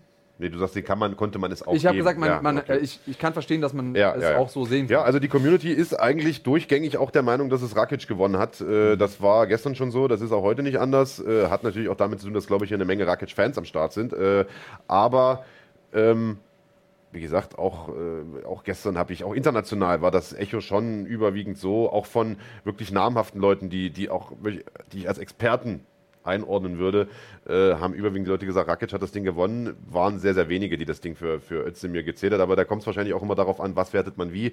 Wie gesagt, ich müsste es mir jetzt einfach nochmal anschauen. Ähm, nichtsdestotrotz muss man aber sagen, das war für europäisches MMA ein sehr, sehr wichtiger Kampf. Und der Gewinner dieses Duells, äh, in dem Fall äh, Özdemir, kann sich jetzt berechtigte Hoffnung machen, 2020 doch nochmal in Titelnähe irgendwo zumindest rumzuschwören, vielleicht nochmal danach sogar zu greifen. Er hat jetzt gesagt, er möchte gern erstmal einen Rückkampf gegen Dominic Reyes, der jetzt im Februar, glaube ich, gegen John Jones äh, kämpft bei UFC 247. Äh, und offensichtlich geht Özdemir schon davon aus, dass er diesen Kampf verliert. Er sagt nämlich, wenn du wieder dein Ding da gemacht hast und zurück bist, dann warte ich ja schon auf dich. Und bis dahin würde er gerne gegen Anthony Smith kämpfen. Also im Prinzip gleich zwei seiner äh, Niederlagen äh, nochmal ausbügeln. Glaubst du, dass er nach dieser Vorstellung gestern eine Chance hat gegen beide? Also erstmal ist ein Kampf ja auch immer eine Momentaufnahme. Es gibt ja die- diese Tage, wo man aufsteht und äh, zur Arbeit fährt und einfach nichts richtig von der Hand geht. Und das ist ja auch bei Kämpfern so. Auch Kämpfer haben diese Tage, wo sie einfach nicht performen können, Ja. wo sie einfach nicht abliefern können. Und ähm, ich glaube, dass beide tatsächlich gestern so ein bisschen unter ihren Möglichkeiten geblieben sind. Vor allen Dingen Özdemir wirkte auf mich sehr verhalten. Der Özdemir vom Anfang seiner Karriere, der so selbstbewusst ist und der einfach daran geglaubt hat, dass er Dynamit in den Fäusten hat und jeden zu Boden strecken kann und es dann, und es dann auch gemacht hat, der hat mir gestern so ein bisschen gefehlt. Also dieser Biss, dieser unbedingte Wille nach vorne zu gehen, den Kampf ähm, zu gestalten und auch Schaden zu machen, der hat mir zwischendurch so ein bisschen gefehlt. Ich glaube, dass er, dass wir ihm gerade beim Reifen zusehen, dass wir Özdemir ähm, auch noch besser erleben werden in Zukunft und das, was er machen muss, um mich zu überzeugen dafür, dass er in absehbarer Zeit auch einen Titelkampf verdient hat, ist genau das machen. Er muss eine, wenn nicht sogar beide seiner Niederlagen ausgleichen Und für mich ist das der richtige Fahrplan. Ich glaube, dass er das schon ganz gut einschätzt, sowohl marketingtechnisch auch als äh, sportlich. Also ich glaube, wenn er sich selber auch zeigen kann, dass er da äh, jetzt mittlerweile sich weiterentwickelt hat, dann macht er da alles richtig. Aber findest du, dass wir ihm beim Reifen zuschauen? Weil ich finde, dass er sich gar nicht so massiv weiterentwickelt. Man ähm, hat jetzt in den ersten Kämpfen so viel nicht gesehen, weil die ja, alle sehr, sehr schnell vorbei waren. Aber ich sag mal, die letzten Kämpfe gingen dann auch viele über die Zeit oder alle über die Zeit und da war, oder also zumindest gegen, äh, gegen Dominic Reyes und so weiter. Äh, ich finde nicht, dass er sich da jetzt so massiv weiterentwickelt hat seitdem nochmal, man muss, muss immer gucken, was ist sozusagen die, der, das Abbild seines Könnens und was ist Momentaufnahme. Und da mhm. können wir natürlich immer nur spekulieren. Also der Kämpfer, der verliert oder underperformt, wie man auch äh, im Neudeutschen sagt, der wird immer sagen, ich habe nicht alles gezeigt, was ich kann. Der, ähm, also der Zuschauer ist da so ein bisschen auch im Unklaren und das macht ja auch so ein bisschen den Reiz des Sports aus. Ich glaube schon, dass er ganz, ganz viel dazulernt. Ich meine, der kämpft jetzt hier seit, äh, seit Jahren an der Weltspitze mit. Natürlich lernt er auch aus dem Cormier-Kampf, hat er was mitgenommen und ähm, ich glaube schon, dass der noch Potenzial hat, uns Dinge zu zeigen, die wir so von ihm noch nicht gesehen haben. Aber ob er das kann, muss er eben jetzt erst beweisen. Das ist das, was ich damit meinte. Und das kann er am besten beweisen, indem er jemanden schlägt oder versucht zu schlagen, der äh, ihn vorher besiegt hat. Ja. Also ich glaube nämlich auch, dass derjenige, der sich da eher das Potenzial hat, sich weiterzuentwickeln, ist, glaube ich, eher Alexander Rakic. Also ich glaube, von dem sieht man das eher. Ähm, aber gut, ähm, es war ein total interessanter Kampf äh, gestern. Hier wird gehustet hinter der Kamera. Leute, gehustet, überlebt ihr das gehustet, Ding noch? Gehustet und gelacht. Was ist so witzig? Ja. Äh, lasst ihr uns teilhaben. Nur gehustet. Okay. Nur gehustet. Also, okay. okay. Kahn hat noch gut lachen. Kahn hat noch gut lachen, äh, nicht mehr lang, denn gleich ist er hier vor der Kamera. Wir machen den Deckel drauf. Das war äh, unser Rückblick auf Glory Collision und auf äh, UFC äh, Südkorea. Das waren ja so die zwei wichtigsten Kämpfe. Ich glaube, den Rest brauchen wir jetzt nicht unbedingt äh, nochmal durchzukauen.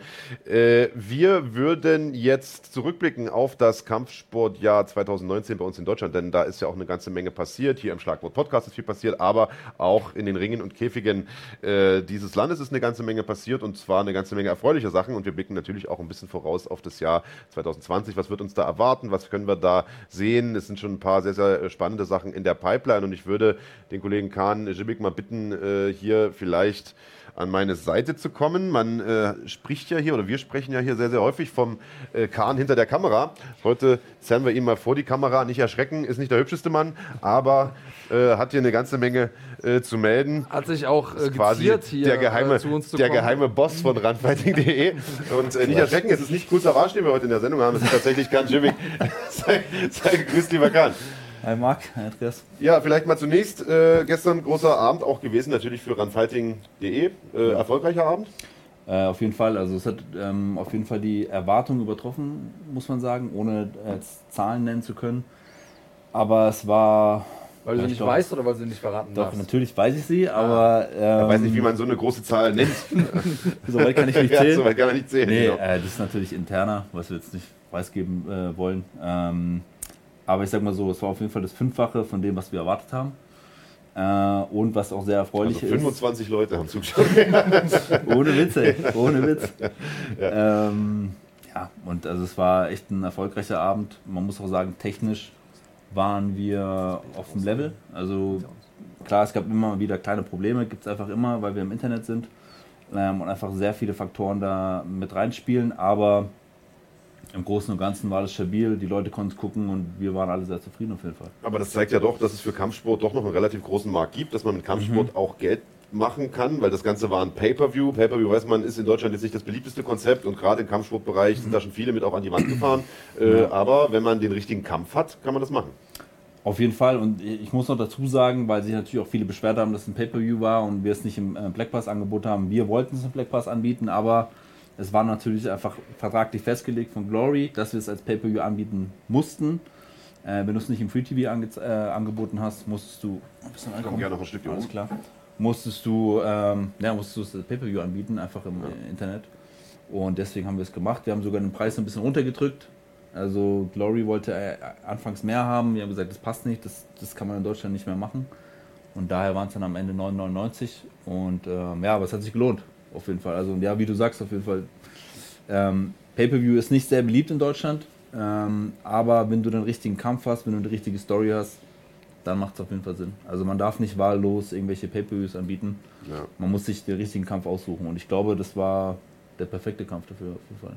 im Vorfeld. Und es hatte auch eine Wertigkeit. Also ich glaube, dass da ähm, die Leute auch so heiß drauf waren und ähm, dass, dass den Leuten das auch einfach wert war. Und haben wir ja auch gesehen an den Zahlen am Ende des Tages. Und ich finde das, bin selber jemand, der sich mit Pay-Per-Views äh, nicht so leicht tut. Ich Ja. bin ein ziemlicher Geizkragen, äh, wenn es um sowas geht. Und ähm, ich überlege mir schon ganz genau, wofür ich mein Geld ausgebe. Aber das hat für mich auch so ein bisschen was ähm, von Wertschätzung für die Kämpfer. Also da sind ja zwei Kämpfer, die auch im Prinzip ihre ganze Karriere auf diesen Moment hingearbeitet haben. Und ich fand, das war schon, war schon angemessen. Und es, also die Show, das ganze Ambiente. Also für mich, der Moment, wo die eingelaufen sind, da, da ist mir nochmal richtig bewusst geworden, was das überhaupt da gerade war. Also es war Ja. schon ein kleines Stück äh, Kampfsportgeschichte. Absolut, das war mega krass und man kann natürlich auch da verstehen, warum Glory es als äh, Pay-Per-View anbieten möchte, weil die geben natürlich auch einen Haufen Kohle dafür Ja. aus. Ein- Eine Stadionmiete ist, geht wahrscheinlich in die 100.000 rein. Die ganzen Gagen, es waren ja zwei Veranstaltungen. Also ich glaube, Glory hatte genauso viele Kämpfe, äh, Kämpfe wie bei einer normalen Veranstaltung. Es gab halt nur nicht die Prelims, sondern nur die Superfight Series, die Main Card und dann Collision. Aber auch das kostet mega viel Geld. Ähm, die ganze Produktion und so weiter. Ja, und die haben quasi ja- auch die ganzen Top-Kämpfer auf diese Karte gepackt, die natürlich Ja, auch alle das meiste verdienen. So nach dem ja, Motto. der Alex Also, Pereira wird auch nicht ganz billig sein. Also da ist schon, da kann man schon nachvollziehen, dass sie das äh, refinanzieren wollen. Ich weiß nicht, ob sie es geschafft haben. Also weil CSS wurde in 109 Länden, äh, Ländern übertragen. Aber ähm, ja, also das ist schon nachvollziehbar. Und ich muss wollte noch mal was sagen zu den Gagen. Ich weiß nicht, was sie verdient haben. Die Quelle, die wir vorhin bekommen haben, ist natürlich auch sehr vertrauensvoll. Deswegen glaube ich schon, dass da irgendwas dran ist. Aber ich glaube nicht, dass sie da mit 150 rausgegangen sind. Also ich glaube nicht, dass ein Badahari sagt, okay, ich kriege für den Kampf 150 und auch ein Rico Verhöven nicht. Ich glaube, die sind dann locker mit einer halben Million ähm, Kampfgage raus und dann noch Sponsoren und die haben Pay-Per-View-Shares. Bei Glory hast du ja extra einen Link quasi, wo du verlinken kannst auf, auf die ganzen Pay-Per-Views. Äh, und danach können die tracken werden, wie viel Pay-Per-Views verkauft und die haben auch einen Ticket-Link. Also die werden da mit extrem viel Kohle rausgegangen sein. Ja, denke ich auch. Also zumal da ja auch noch externe Sponsoren dazukommen, die da auf dem T-Shirt drauf gedruckt sind und die Eben. auch äh, gut Geld in die Hand nehmen. Also die werden da sicherlich nicht ärmer geworden sein mit dem Kampf, so viel kann man glaube ich sagen. Ähm, jetzt war das eine tolle Jahresabschlussveranstaltung auch für äh, Run Fighting. Es gibt noch ein Event, aber der ist dann schon quasi im neuen Jahr, morgens um Ja, 1 sozusagen, das PFL-Finale in der Nacht auf den 1. Januar sozusagen, ab 1 Uhr äh, steigen da die Finals. Ähm, und es war ein toller Jahresabschluss für ein ohnehin sehr, sehr erfolgreiches Jahr für Runfighting, muss man sagen. Absolut. Man kann sagen, das erfolgreichste Jahr in der Runfighting-Historie wahrscheinlich sogar. ja, ja, kann man schon sagen. Also, also, es war natürlich auch ein sehr anstrengendes Jahr mit Ja. Höhen und Tiefen. Aber wenn man bedenkt, wo wir quasi vor eineinhalb Jahren waren, wo jeder gesagt hat, nachdem die UFC weg ist, Unfighting ist tot und so weiter. Ja. Das hatten wir auch schon mehrmals jetzt besprochen, aber da war das ein absolutes Durchschlagsjahr, auch für die Marke und auch für, für GMC, auch für die Zusammenarbeit und was wir da erreicht haben, auch in Oberhausen. Das war, es war jetzt nicht äh, Rico Verhoeven-Level, aber Noch. es war noch nicht, Noch auf jeden Fall. Äh, ich hoffe, wir kommen irgendwann dahin. Schalke Arena oder irgendwie sowas.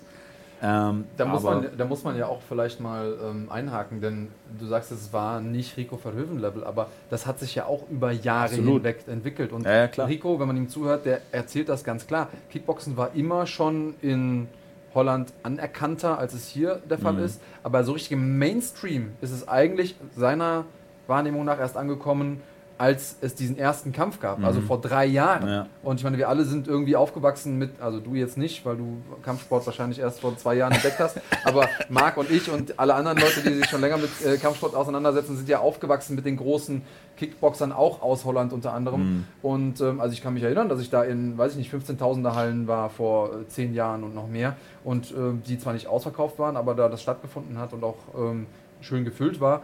Und auch da ist es erst im Mainstream angekommen, jetzt nach dieser langen Zeit, weil eben die Namen groß sind, weil, die, weil das Timing gestimmt hat und so weiter und so fort. Also es dauert einfach, bis die öffentliche Wahrnehmung, Wahrnehmung so groß ist, dass man solche Mega-Events haben kann.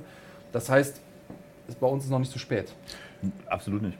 Und man muss sagen, also klar war jetzt GMC Oberhausen, das war ja die größte GMC-Veranstaltung bisher in der Geschichte von GMC. Das war jetzt zwar nicht Rico gegen Badr, aber es war auch nicht Europahalle Castro Brauxel. Nee, also es ist. Nee, nee, definitiv nicht. äh, auch ein massiver Sprung nach vorn Super, gewesen ja. und äh, ich glaube auch ein Ausrufezeichen an die deutsche Szene, was möglich ist, wenn alle an einem Strang Ja. ziehen, wenn man ähm, genug Leute ins Boot holen kann und ich glaube, wenn man da weitermacht, dann äh, sieht das Jahr 2020 doch eigentlich ganz gut aus. Absolut. Ich wollte es auch gar nicht schlecht machen. Das war das beste Event, was wir bisher hatten dieses Jahr und perfekter Abschluss, also mit über 6000. Die Stimmung war bombastisch. Also ich, wenn ich vor allem an die letzten vier Kämpfe denke, was da, was da los war, das war richtig krass. Ich saß auch äh, direkt neben euch und das war echt, also das ist so eine richtige, also Genugtuung, wenn man ganze harte Arbeit da reinsteckt, das ganze Jahr und dann so zu, das äh, Jahr so zu Ende bringt, das top. Ja, genug Sehe ich deine Tränen?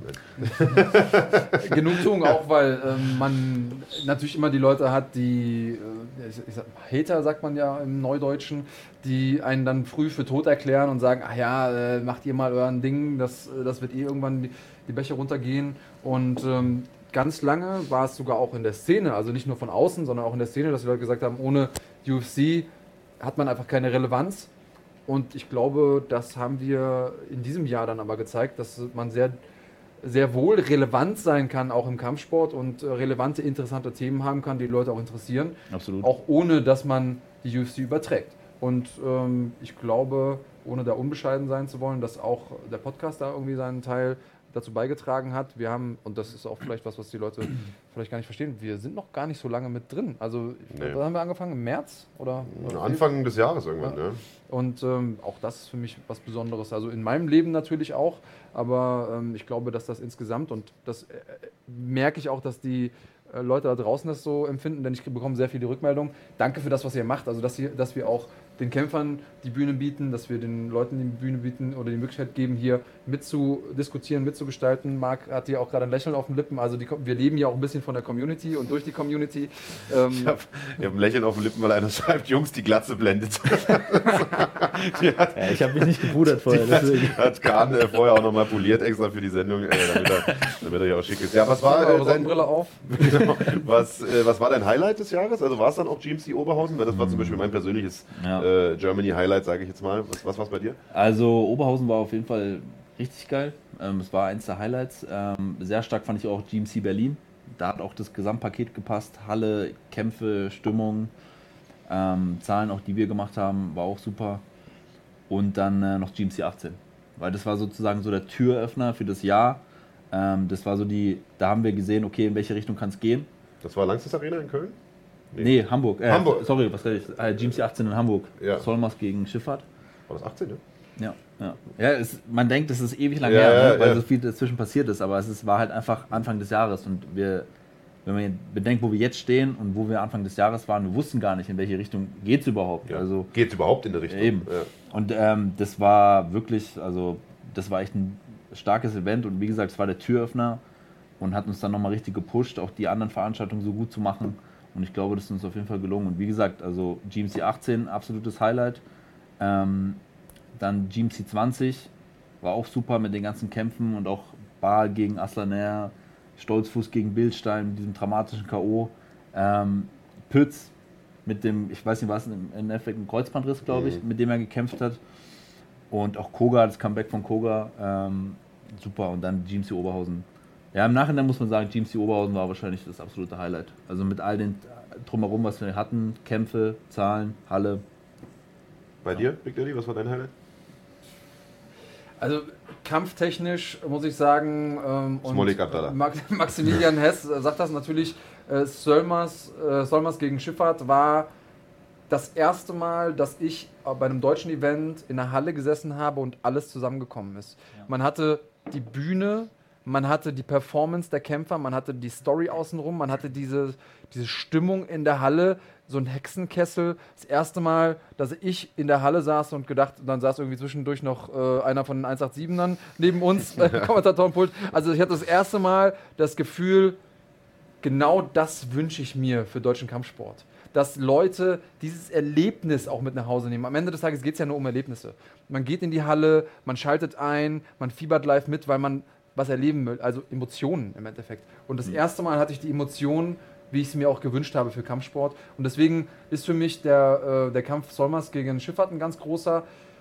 Aber was mich auch wirklich nach, nachträglich beeindruckt hat, und deswegen weiß ich gar nicht, was ich sportlich jetzt als den Kampf des, Ta äh, des Jahres werten würde, ist ähm, auch äh, der ähm, Anatoly Bahl-Kampf Ja, na klar. ähm, in Absolut. Köln gewesen. Pff, Also pff, unglaublich, was ich da erlebt habe. Und insgesamt diese die Gesamtentwicklung einfach zu, äh, sich zu betrachten und zu sagen, so endlich entwickelt sich mal Kampfsport in Deutschland so, wie ich es mir auch wünsche. Und wie ich es mir wie ich es mir gedacht habe. Wenn man mich vor zehn Jahren gefragt hat, wann sind wir Mainstream, habe ich, hab ich gesagt, naja, in drei Jahren. Drei Jahre später habe ich gedacht, hm, ist doch nicht so viel passiert. Ja. Und das ist das erste Mal, dass sich das Jahr auch wirklich so entwickelt hat, wie ich es mir gewünscht habe. Ja. Naja, und man hat vor allen Dingen immer früher gehofft, es gibt mal so diesen einen Knall und dann ist MMA im Mainstream oder dann ist MMA ja. im Fernsehen und dann kennt jeder den Sport. Diesen Knall hat es nie gegeben, den wird es wahrscheinlich auch nie geben, aber momentan habe ich so ein bisschen das Gefühl, MMA schleicht sich so ein bisschen langsam durch die Hintertür. vielleicht nicht in den Mainstream, aber in ein größeres öffentliches Bewusstsein. Und ich ja. sag mal, wir hatten ja, ich glaube, die erste TV-Veranstaltung Ende 2018, wenn ich mich nicht irre. Ja, äh, ja. Genau. Und äh, da dachte ich mir noch so, na, mal gucken, wie lange das gut geht. Und es ist natürlich geil, dass wir jetzt im Fernsehen sind, auf Pro7 Max zum ersten Mal. Aber äh, mal sehen, ob das eine dauerhafte Sache ist. Das war ja damals überhaupt nicht klar. Jetzt war 2019 auch jede Veranstaltung im Fernsehen. Ja. Wir hatten jeden Event, manche live, manche real live, aber auf jeden Fall jeden im Fernsehen. Jeden konnte man sich Samstagabend anschauen, äh, was ein absolut großer Wurf ist. Also wenn man das vor vier, fünf Jahren, vielleicht vor zwei Jahren äh, jemandem gesagt hätte, man hat nicht nur MMA im Fernsehen, ja. also nicht die UFC oder sowas, sondern man hat eine deutsche Veranstaltung im Fernsehen und das funktioniert auch und holt ganz solide Quoten äh, für den Sendeplatz und für, für den Sender auch, äh, ist ja ein Spartensender. Äh, das hätte ja niemand für möglich gehalten und das ist doch eine absolut positive Entwicklung und vielleicht eigentlich die wichtigste Entwicklung in diesem Jahr, denn das zeigt, MMA funktioniert im Fernsehen. Ja, absolut. Also das war auch für uns auch sehr wichtig, dass wir GMC im, im Free TV platzieren können, ähm, weil wir natürlich auch wissen, dass es für die Kämpfer wichtig ist äh, das bringt denen eine gewisse Wert, äh, Wertschätzung entgegen, ähm, aber auch das zeigt auch für Sponsoren und ähm, keine Ahnung für die Zuschauer, dass wir da eine größere Reichweite haben. Ähm, ja, und dass es einfach auch salonfähiger wird. Und was dann auch ganz wichtig war und was wirklich ein wichtiger Baustein war dieses Jahr, und da muss man auch sagen, das ist der, auch ein ganz großer Verdienst von unserem Head-Off Michael Ortleb, ähm, die Geschichten zu erzählen, auf jeden Fall. Äh, Alles gute Chef. Auf jeden Fall. Ja, der ist äh, gerade im Saunaclub und äh, schaut von dort aus zu. ähm, Marc schafft es einfach, alles zu zerstören. Ne? Sobald es einigermaßen persönlich wird, schafft er es, da einen reinzuhauen. Ja. Naja, ähm, ja, und dass wir dir die Geschichten erzählen. Und da ist zum Beispiel auch Anatoly Baal einer, wo ich, wo ich wirklich stolz bin, dass wir diese Geschichte erzählen konnten. Ja. Äh, und damit zum Beispiel auch ein echtes Vorbild quasi, also nicht kreiert haben, aber jemandem eine Plattform gegeben hat, der es wirklich verdient hat. Und wir auch gezeigt haben, dass im MMA ähm, auch Jungs dabei sind, die echte Vorbilder sein können. Und das war ist etwas, wo wir alle auf jeden Fall sehr stolz sein können, was auch ein Verdienst ist von diesem Podcast, weil wir haben die Leute vorgestellt, wir haben die Geschichten dahinter gezeigt und wir zeigen, es sind nicht nur tätowierte Assis, keine ja. Ahnung, die sich auf die Fresse hauen. Ähm, ja, und das ist äh, etwas, was mich echt glücklich macht auf jeden Fall. Ja ich glaube, das ist auch der Weg, den wir in Zukunft weiterhin gehen müssen. Also es ist ja nicht nur der Podcast, es gab ja auch Dokumentationen, die gedreht wurden und so weiter. Und Maximilian äh, Hess schreibt das ja auch nochmal. Leute wie Schifffahrt, Solmas, Bolagi und so weiter Top. leben natürlich von solchen Formaten, in denen die Geschichten dieser Menschen erzählt werden. Also ich denke jetzt mal an diese äh, Max Koga-Dokumentation, die ja auch, glaube ich, 2019 entstanden ist, ja. äh, die super gewesen ist. Und ich meine, jeder wusste zwar schon, okay, Max ist da im, im Bahnhofsviertel aufgewachsen und sein Vater hat da einen Club und so, einen Nachtclub, aber man weiß das, aber niemand fragt danach, so nach dem Motto. Aber wenn du jemanden fragst und ihm diese Bühne gibst und auch das in einer Atmosphäre machst, wo die auch bereitwillig was erzählen, dann kommen da plötzlich auch total spannende Geschichten raus. Und ich glaube, solche Geschichten wie die von Max gibt es noch viel mehr in Deutschland. Und äh, ich glaube, da müssen wir auch noch mehr ansetzen und im nächsten Jahr noch, noch viele davon erzählen. Äh, wir haben auf jeden Fall auch noch Stories in der Pipeline. Ähm, wir haben ja auch ein paar, paar mehr Dokus gedreht sozusagen, äh, die auch nächstes Jahr noch kommen. Ähm, und wir haben auch noch Dokus zu, zu den Mädels und so weiter. Also da wird auf jeden Fall noch einiges kommen und, und ähm, da, wo wir die Kämpfer auch besser vorstellen können. Und man muss auch dazu sagen, bei der Max Koga-Doku ähm, auch große Komplimente an Max. Also weil ja. jemanden so mitzunehmen, den du jetzt vielleicht äh, nicht so gut kennst und du gehst mit dem durch Frankfurt und der hat ja auch krasse Stories erzählt.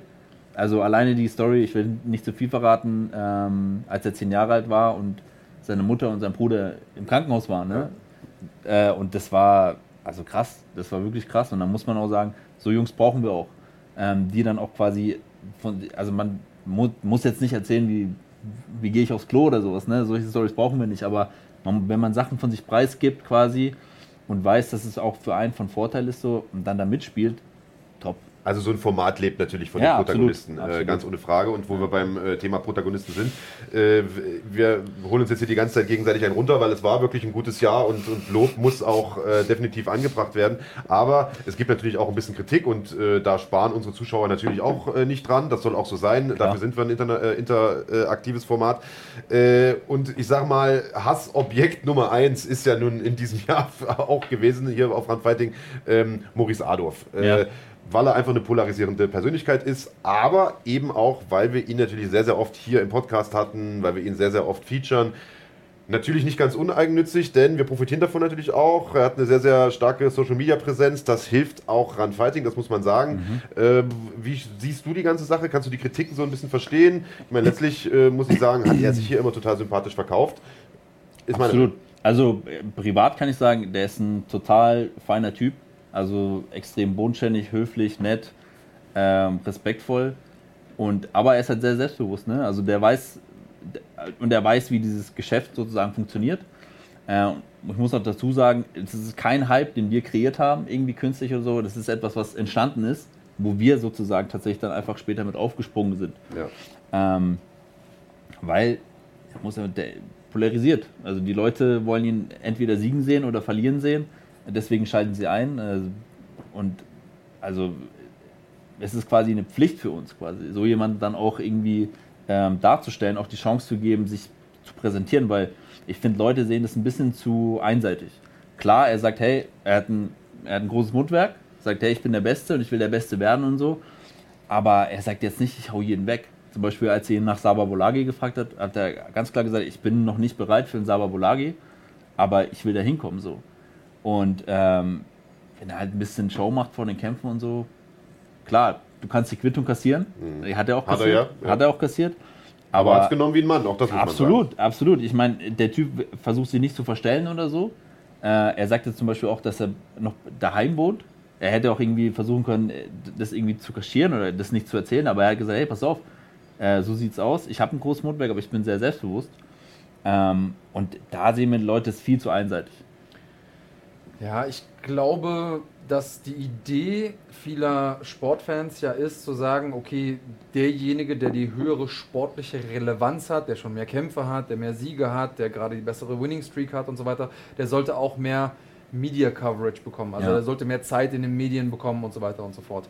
Da gibt es natürlich verschiedene Dinge, die man beachten muss. Die erste Sache ist, nicht jeder hat Bock auf die Medien. Also wir haben auch Leute, die durchaus sehr, sehr spannend sind und sehr relevant sportlich, die aber uns gesagt haben, ja, ich habe keine Zeit oder ich habe keine Lust, ich will nicht nach München kommen oder pff, keine Ahnung, aus irgendeinem passt irgendwie Marks Nase nicht Oder oder, kurz vorher abgesagt. oder kurz vorher abgesagt. Also das sind ja Dinge, die wir nicht immer alle in, in, in der Hand haben und wenn uns dann äh, Nachrichten erreichen, wie, ja, ladet doch mal XY ein, seid euch sicher, wir haben ja unsere Hausaufgaben auch gemacht, also wir sitzen ja nicht unter der Woche die ganze Zeit nur rum und äh, drehen Däumchen, sondern wir laden Leute Also ein. wir nicht, du schon. Ja, ich schon. Aber es gibt Leute hier, die auch, die auch unter der Woche arbeiten und äh, die werden dann auch eingeladen, aber nicht jeder kommt eben oder ist vielleicht nicht im äh, Inland oder wie auch immer oder ist zu weit weg von, von München, gar nicht mal böse. Wir versuchen das schon, das ist die eine Geschichte.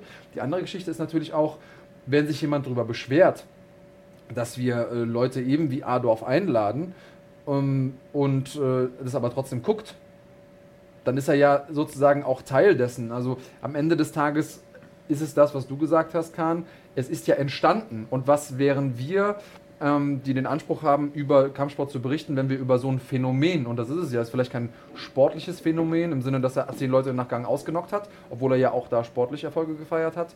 Ähm, aber es ist ein Phänomen im Kampfsport. Und wenn wir darüber nicht berichten würden, würden wir auch unseren Job nicht richtig machen. Ja. Also ich glaube, da sehen viele Leute das Ganze ein bisschen zu einseitig. Und natürlich ist es wichtig, dass sportlicher Bezug und sportliche Relevanz Teil des Ganzen ist, aber auch solche Phänomene müssen abgedeckt werden. Was hast du für einen Input jetzt hier gerade bekommen? Wir haben nur gerade von Michael Ottler, also vom Chef, äh, ein Foto geschickt bekommen. Das hat er irgendwie gerade mit Photoshop wahrscheinlich zusammengezaubert, wie er da im Saunaclub sitzt. besten, Dank, besten Dank dafür. Und Schlagwort dabei guckt. Ja, Ähm, ähm, sorry, was ich noch dazu sagen wollte, weil Leute sich beschweren, wenn wir zum Beispiel über Maurice Adolf berichten. komm ein Stück noch zu uns. Also, Du sorry. fällst da fast auf. Kannst du vielleicht noch einen Tacken rüberrutschen? wenn die Leute sich beschweren, dass wir, über, dass wir über Maurice Adolf äh, berichten, die sagen dann, mach doch mal was über den und den. Aber im, im, im, in, in den meisten Fällen haben wir über die Jungs schon berichtet. Ja. Also sei es, wir haben einen Kampfbericht, wir haben irgendein Bild auf Facebook oder Instagram oder irgendwas haben wir bestimmt schon mal über die gemacht oder einen Clip gezeigt oder so. aber da waren die Leute nie präsent. Wisst ihr, wie ich meine? Ja. Das hat dann die Leute nicht interessiert. Ja. Aber wenn Maurice Adolf kommt, dann fangen alle, mach doch was über den und den. Aber wenn wir es machen, dann, dann kommt niemand. Wisst ihr, wie ich meine? Ja, ja. Also, das ist immer so das Ding. Und wenn man das den Leuten dann quasi vorwirft oder, oder das den vorzeigt, dann kommt halt auch nichts mehr. Das Also ist, ist generell muss man ja sagen, wir, wir als, als Sender haben ja nichts davon, äh, jetzt zu sagen, wir picken uns nur den Maurice Adolf raus und die anderen Leute zeigen wir nicht. Weil ich sag mal, jeder, den wir zeigen, von dem profitieren wir ja auch, denn all diese Leute kämpfen ja früher oder später auch mal bei uns. Also beispielsweise schreibt ja einer, äh, gebt dem Adolf keine Bühne, sondern Leuten wie Lom Ali. Also Lom Ali hatten wir jetzt zum Beispiel letzte Woche dabei. Äh, den werden wir mit Sicherheit auch nochmal richtig hier einladen. Äh, gern auch regelmäßig. Lom Ali ist einer der besten Kämpfer Deutschlands. Da wären wir ja völlig bescheuert, wenn wir den nicht hier einladen. Auch der hat eine große Followerschaft, also viele Fans. Also warum sollten wir solche Leute nicht auch pushen? Aber A, das Timing muss stimmen. Ja. Für uns, aber auch für die Kämpfer. Und ich sag mal, wenn Lom Ali halt eine Woche vor dem Kampf ist, dann hat er natürlich keine Lust, hierher zu kommen. Das ist völlig logisch. Und eine Woche nach dem Kampf vielleicht auch nicht, äh, gerade wenn er vielleicht mal verloren hat oder sowas. Also das muss alles äh, passen. Also da spielen auch immer ähm, äh, ganz viele Sachen eine Rolle. Noch so ein Thema, an dem sich viele, viele Leute gerieben haben, war äh, der Kampf, das haben wir heute scherzhaft ja auch schon gesagt, Smolik Abdallah. Den haben wir natürlich auch gepusht bis zum Get-No. Also äh, ganz klar logisch, denn Nochmal, ihr habt ja auch darauf reagiert, ihr wolltet das Ganze ja auch. Ja, also ich meine, wir können ja Sachen hypen ohne Ende. Wenn keiner sich das anguckt, dann entsteht auch kein Hype. Dann können wir. YouTube-Videos raushauen, wie wir wollen. Das hat funktioniert, weil ihr es euch angeschaut habt. Und dass der Kampf am Ende nicht funktioniert hat, das konnte ja keiner ahnen. Also natürlich sind beide Kämpfer jetzt vielleicht nicht äh, Rico Verhoeven und Badr Hari. Das, das war im Vorfeld auch klar. Und niemand hat gesagt, das wird der beste technische Kampf aller Zeiten. Aber es hätte durchaus eine schöne Ballerei werden können. Äh, dass es am Ende das nicht geworden ist, das hätten wir nicht gedacht. Das hätten wahrscheinlich auch die beiden nicht gedacht. Und ich glaube, ganz ehrlich, wenn es den Kampf nochmal gäbe, würde der auch anders ablaufen. Also auch da muss ich sagen, ähm, das ist diese ganze Geschichte, die da im Vorfeld war, das ist nichts, was wir kreiert haben.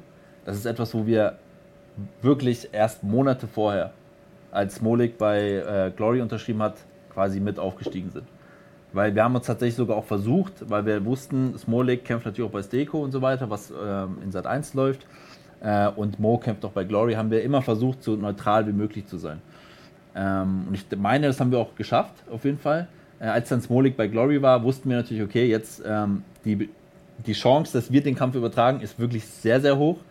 Ähm, und deswegen, ich meine, wir haben, wir haben zwar auch gesagt, dass wir der Kickbox Deutsche, übrigens, der deutsche Kickbox-Kampf des Jahres, man, das darf man nicht vergessen, Ja. dass wir das so gesagt haben. Ähm, ja, weil, weil es heißt dann immer, es vorhin auch in den Kommentaren, ihr habt schon bei, bei Smolik Abdallah gesagt, das wäre der Ja, Kampf ja. des Jahres, ihr habt schon bei Joshua gesagt, das wäre der Kampf des Jahres, so. Klar, es ist ein Mittel, was im Fernsehen sozusagen sehr oft benutzt Superlative wurde. funktionieren.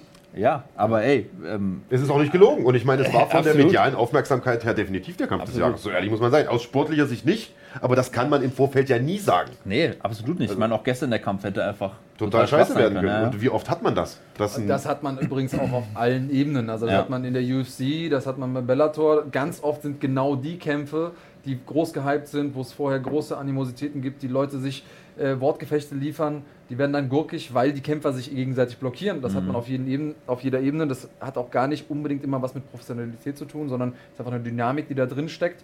Und wenn viel auf dem Spiel steht, Vielleicht erinnert sich jeder mal an seine mündliche Abiturprüfung oder was auch immer, wo ihr abliefern musstet und wisst, jetzt geht's drum.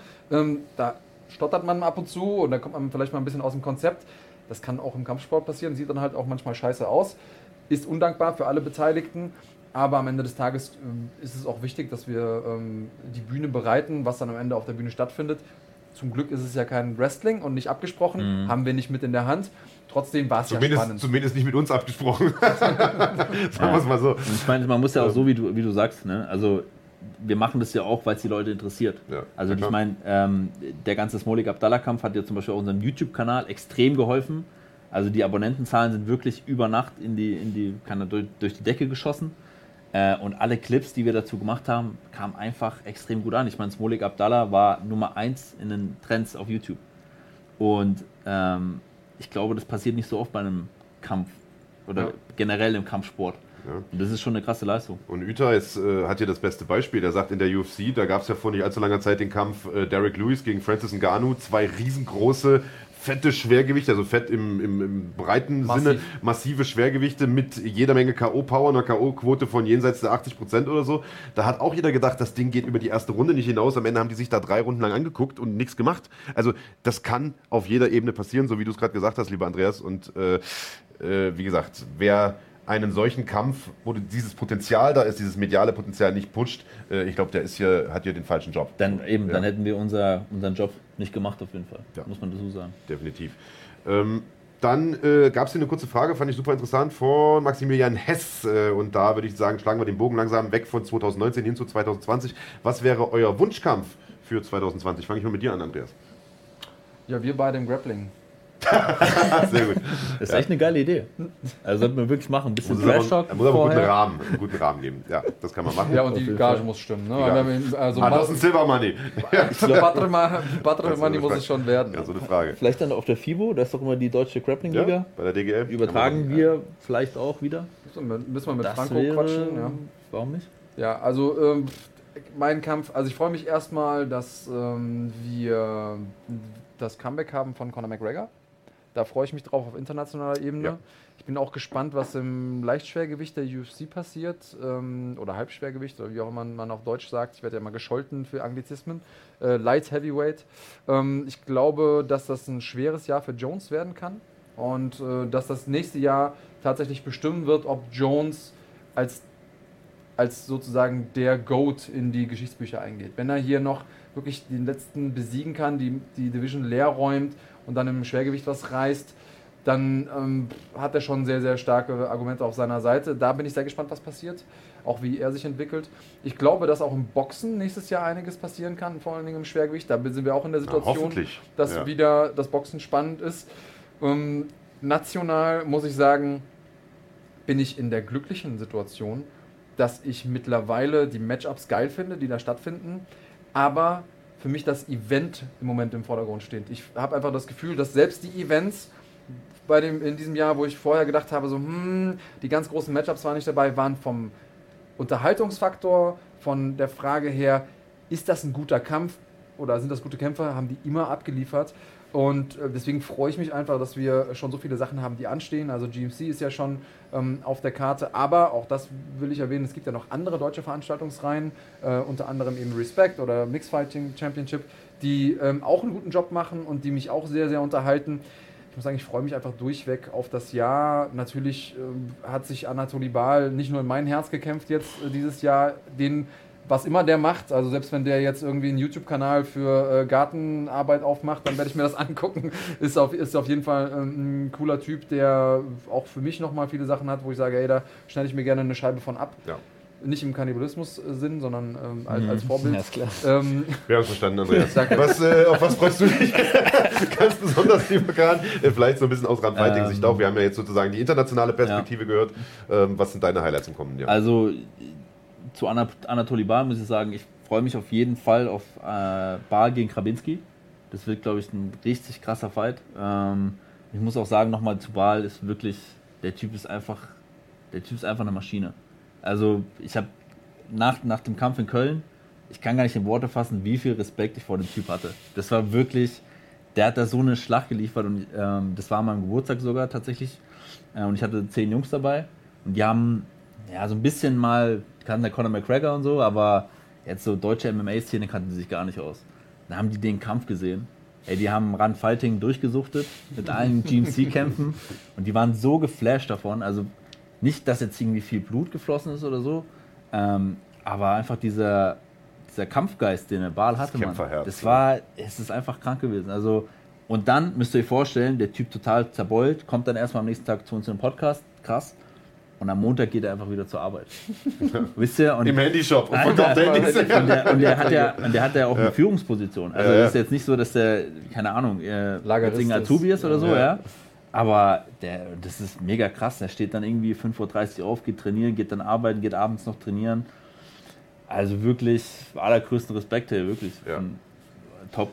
Äh, deswegen freue ich mich auf den Kampf auf jeden Fall. Ähm, und ich muss sagen, national gesehen, mh, wir hatten ja vorhin ein bisschen mal drüber gesprochen. Ich fände es geil, wenn vielleicht gegen Ende des Jahres Eckerlin vielleicht gegen Bildstein kämpft oder sowas. Fände ich mega interessant. Ähm, und ansonsten muss ich sagen, habe ich jetzt nicht unbedingt den einen Fight, den ich gern sehen würde. Äh, das letzte Jahr hat mir auch gezeigt, dass wir extrem geile Matchups haben in Deutschland. Äh, und dass wir mit Dennis auch, ähm, Dennis Haji Abdurrahman Olo mag. Ähm, Was sagst du zu mir? Ich kann den Namen aussprechen. Den, ja, ja, ja, du, ja, gut, ja. Du denkst, du kannst ihn aussprechen.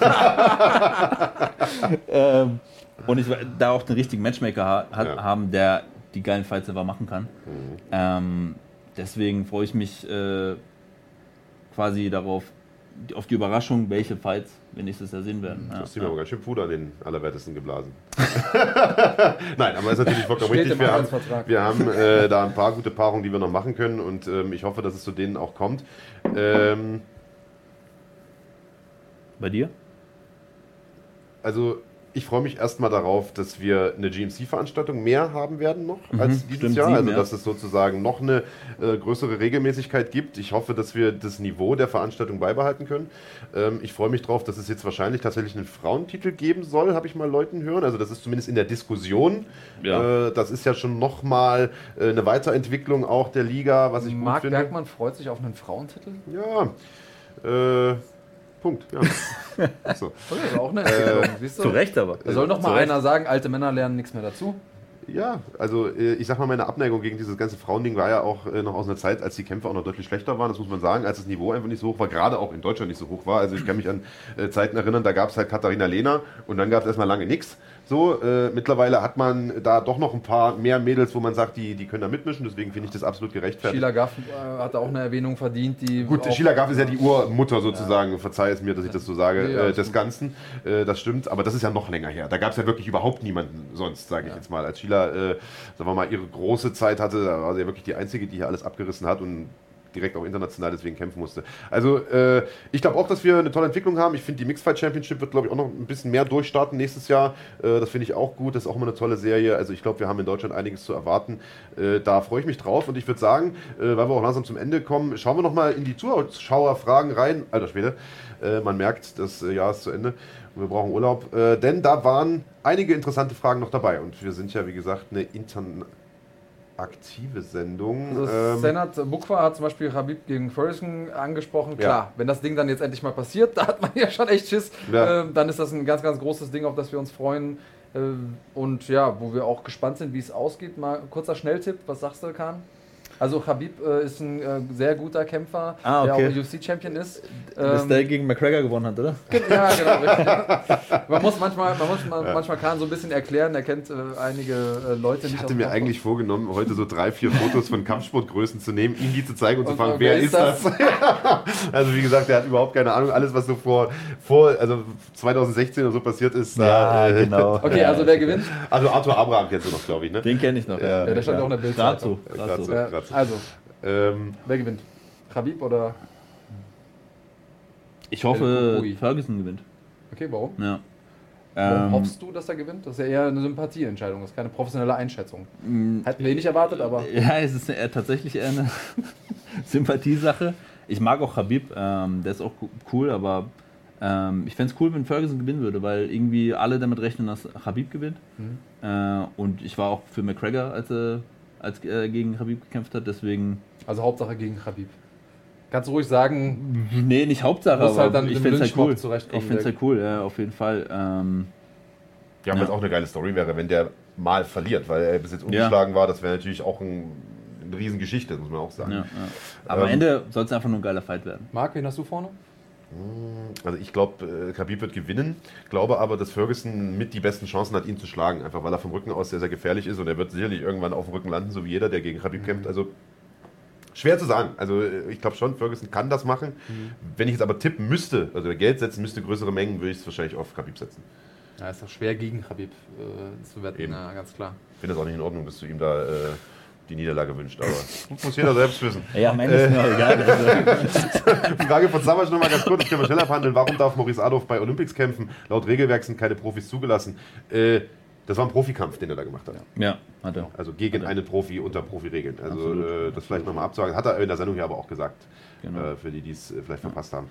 Ähm, ansonsten, ich hatte zwischendurch so viele Fragen gelesen, die. Äh, ach so, Smolly gegen Mo, das hatten wir vorhin nochmal durchgekaut Rückkampf, gibt sowas? Kann man das, kann man darüber sprechen? Darf man da überhaupt das Also- erwähnen überhaupt? Das Es was gibt- anregen? Also wir wissen jetzt erstmal von nichts. Also Ja. ähm, keine Ahnung, ob es da noch einen Rückkampf geben wird, aber ich glaube nicht, sowieso nicht direkt. Ich glaube, da müssten beide irgendwie nochmal Kämpfe machen. Und Ja. dass man da, dass es dann halt nochmal Sinn ergibt. Aber ich, ich weiß von nichts, keine Ahnung. Ich Ja. weiß es nicht. Äh, du hast viele Fans heute, lieber äh, Andreas. Äh, El Toko schreibt, Big Daddy hat die beste Frisur und Friedhelm Hussmann schickt dir Luftküsse oder Luftkussis, wie er es schreibt. äh, und, und schreibt, Kannst du äh, nicht mit umgehen, ne, wenn Leute mich mögen. Gia Su Alani, was heißt das? Ist das Geht dich griechisch? überhaupt nichts an. Äh, ist Das wahrscheinlich- ist, es ist griechisches Geheimwissen. Ja, ja, das, du äh, hast einen kurzen Penis wahrscheinlich. Ähm, ja, prinzipiell, wie ist denn die Marschroute für, für 2020? Weil ja auch nochmal einer schreibt, Maximilian Hess, Pay-Per-Views Mist, ein veraltetes Konzept und so weiter. Äh, wie wird die Marschroute denn äh, grundsätzlich sein für Runfighting? Wir haben in diesem Jahr sehr, sehr viele Events auch for free gesehen. Also man musste sich quasi nur anmelden, aber musste jetzt kein Abo abschließen. Äh, One Championship beispielsweise ist Ja. äh, so ein Ding.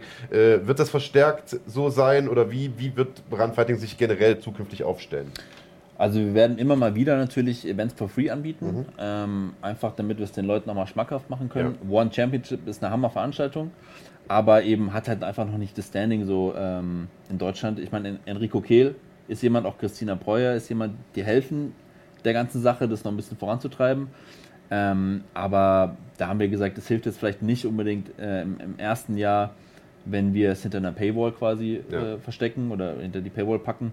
Wir wollten es den Leuten einfach mal ähm, frei zugänglich machen, weil es ja auch bei One vorher einfach frei zugänglich war. Also du konntest es vorher über die App umsonst schauen. Ähm, da müssen wir mal schauen, wie wir es im nächsten Jahr machen. Ich denke mal, wir werden eh- ähnlich äh, weiterverfahren. Ähm, und ansonsten werden wir trotzdem auch immer mal wieder spontan Events for free anbieten, wenn es sich anbietet. Ähm, aber natürlich auch viele Sachen im Black Pass anbieten, weil muss ja natürlich auch ein bisschen lohnen für die, für die User. Ja. Ähm, Pay-per-Views, wie gesagt, ähm, er ist jetzt nicht un un unbedingt das Ziel, das wir haben. Ähm, klar, man kann theoretisch ein bisschen mehr Geld damit verdienen, aber ähm, es muss sich dann auch wirklich lohnen. Und wie gesagt, bei Glory war es eben so, dass es vertraglich festgelegt war. Das war keine Entscheidung von uns. Ähm, aber wenn wir mal wirklich einen Kampf haben sollten, wo wir sagen, okay, das ist ein, ähm, e- da ist extrem großes Interesse, die Geschichte passt ähm, und auch die, Quali die Qualität der Kämpfer passt, dann muss man sich überlegen. Aber eigentlich hatten wir mit Pay-per-Views abgeschrieben, aber Zeiten ändern sich schnell, deswegen äh, muss man mal schauen. Auf jeden Ja. Fall. Ja, ja. Echte Politikerantwort. Äh, Absolut. Hast du das geübt Ich vorher? bin Diplomat auf jeden Fall, wisst ihr. Ja, Viel sagen und nichts sagen. Also äh, eine große Nachricht, die wir äh, diese Woche äh, gesehen haben, war, dass Rory McDonald nicht mehr bei Bellator ist, sondern bei der PFL unterschrieben hat. Die PFL läuft ja, zumindest lief sie in diesem Jahr auf runfighting.de. Wird auch die nächste Saison hier laufen? Da sind wir in Verhandlungen. Also, steht noch nicht fest. Ja, man, man muss jedes Jahr immer neu verhandeln. Ähm, Sachen PFL können wir wahrscheinlich bald auch ein bisschen was verkünden. Ähm, Was denn? wenn ich das jetzt sage, kriege ich extrem Ärger, deswegen lasse ich es. Dann sag doch mal. Ähm, Aber geht es zufällig um den deutschen Kämpfer, der da kämpfen möchte? Mm, nee. Was Geht's- Interessanteres. Ich, Oh. ich werde es nicht sagen, Marc. Also, Was ähm, Interessanteres. Ähm, schauen wir mal. Schauen wir mal. Also, wenn's, wenn das alles so klappt, wie wir es uns vorstellen, wird das ein Hammer-Ding. Äh, wo ihr natürlich auch dabei sein werdet dann. Ähm, aber ja, PFL ist auf jeden Fall interessant für uns. Ähm, wir hoffen, dass auch nächstes Jahr wieder deutsche Kämpfer dabei sein werden, ähm, weil das pusht das Ganze natürlich auch ein bisschen. Na auch dieses Format an sich ist der Hammer. Ähm, und ja, ist auf jeden Fall interessant für uns. Aber man muss jedes Jahr neu verhandeln, deswegen mal schauen. Ja, ich liebe das Format. Ich Ja. glaube, dass ähm, das so mit das Fairste aus sportlicher Sicht ist, was wir, was wir haben da draußen. Was, äh, also angefangen von dem Mechanismus, der hin zum Champion bzw. zum Titel führt, aber auch natürlich gegipfelt im, äh, im Fighter Pay. Also die Leute kriegen dann am Ende des Tages auch ähm, was dafür. Und ähm, es wurde ja gerade vom Chef angedroht, dass du nichts sagen sollst. Also hier kommt gerade eine WhatsApp-Nachricht in die Raffighting-Gruppe, weil der äh, Kollege Jimmick sich ja fast äh, den Mund verbrannt hatte. Ja. Äh, da kommt die Ansage vom Chef Schnauze. Ausrufezeichen. Nee, nee, ich sag auf gar Kurz und knackige äh, Kommunikation. Aber bevor wir jetzt Schluss machen, äh, würde mich auch noch mal interessieren, was, wie ihr das Jahr gesehen habt. Also wie war es vor allem für euch aus, in, bei äh, quasi Schlagwort? Was waren für euch die Highlights so? Ja, was stellt denn der Gast hier die Fragen? Kann sich einfach nicht benehmen, der Kahn. Unmöglich. Äh, Also das absolute Lowlight äh, im Prinzip jeder Sendung ist für mich natürlich Andreas. Das muss man ganz klar sagen. Verständlich. Äh, ansonsten, äh, ich finde es erstmal schön, dass die Sendung überhaupt eine ganz gute Resonanz hatte. Also wir haben das ja angefangen, Andreas, äh, allein so als kleines Hobbyprojekt, sage ich mal, zwei, drei Folgen gemacht, mit wirklich billigstem Equipment, total übermüdet, direkt nach der Veranstaltung und mit 150 Zuschauern. Und äh, als wir euch das gepitcht haben, das muss man auch nochmal sagen, also äh, danke an dich und danke auch an Michael, der da äh, sofort irgendwie was drin gesehen hat, gesagt hat, okay, wir unterstützen das Projekt, stellen euch ein Studio zur Verfügung, äh, fliegen Gäste ein und das ist ja alles nicht selbstverständlich. Und äh, das hat es möglich gemacht, dass daraus wirklich was entstanden ist, was, glaube ich, eine ganz gute Zukunft haben kann. Und äh, ich glaube, das war ein tolles erstes Jahr, wo wir gut gewachsen sind. Ich glaube, nächstes Jahr können wir äh, richtig abreißen. Danke natürlich auch an euch, dass ihr euch äh, hier jeden Sonntagmorgen einschaltet und mitkommentiert fleißig. Davon lebt das Ganze ja auch. Und äh, gerne weiter so im nächsten Jahr. Also ich bin total froh, dass wir hier was ganz Nettes geschaffen haben. Kann ich mich anschließen. Erstmal gibt es die. Ja, Einer Meinung. Ich, ich, ja, nicht ganz einer Meinung, aber ich kann dir zumindest mal jetzt erstmal nicht konkret widersprechen. Ich äh, bin erstmal total happy, dass es das gibt.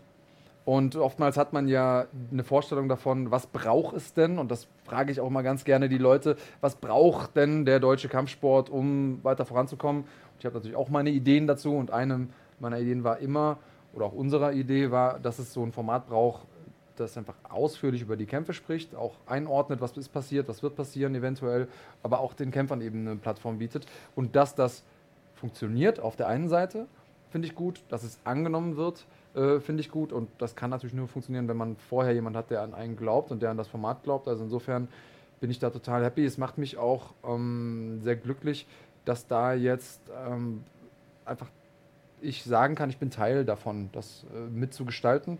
Das freut mich, das macht mich sehr, sehr glücklich. Und 2019 ist für mich das Jahr, wo ganz, ganz viele Dinge losgetreten wurden und äh, wo ich kontinuierlich im, im Jahr gedacht habe, oh, das ist jetzt ein Meilenstein, oh, das ist jetzt ein neuer Meilenstein.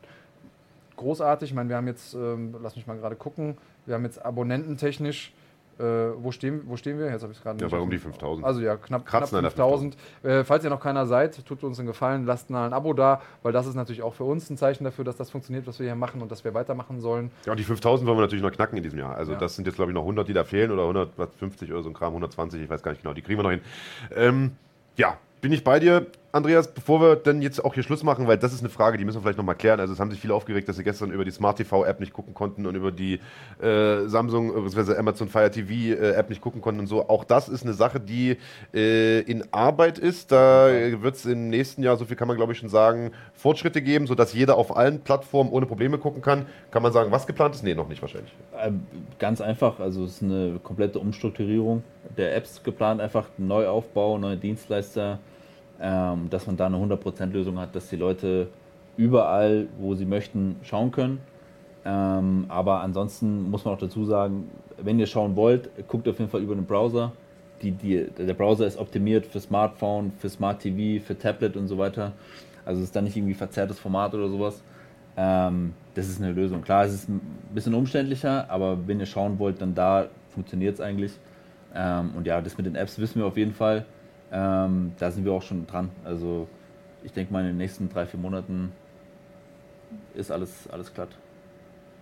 Also, und äh, hier im Chat lese ich auch äh, ganz versöhnliche Worte zum Schluss. Ihr seid euch ja nicht immer einig äh, hier im Chat und manchmal wird es auch ein bisschen rauer, aber hier sind sich alle einig, beglückwünschen uns, bedanken sich bei uns. Also vielen Dank äh, natürlich auch dafür. Wie gesagt, nochmal, äh, ohne euch würde das Ganze nicht funktionieren. Und ich würde sagen, an der Stelle machen wir auch den Deckel drauf. Wir haben ziemlich genau zwei Stunden gefüllt. Äh, wie gesagt, wir haben ein tolles Jahr hinter uns, ein noch besseres Jahr liegt mit Sicherheit vor uns. Wir freuen uns auf 2020, wünschen, also ich wünsche natürlich euch erstmal, aber auch euch zu Hause ein äh, paar besinnliche Festtage, ob ihr nun Weihnachten feiert oder nicht. Äh, auf jeden Fall ein paar ruhige Tage und äh, einen guten Rutsch ins neue Jahr. Kommt gut rein, bleibt gesund. Wir sehen uns 2020 wieder. Die erste Folge Schlagwort Podcast gibt es dann auch schon in der zweiten Januarwoche, also am 12. Januar, um genau zu sein.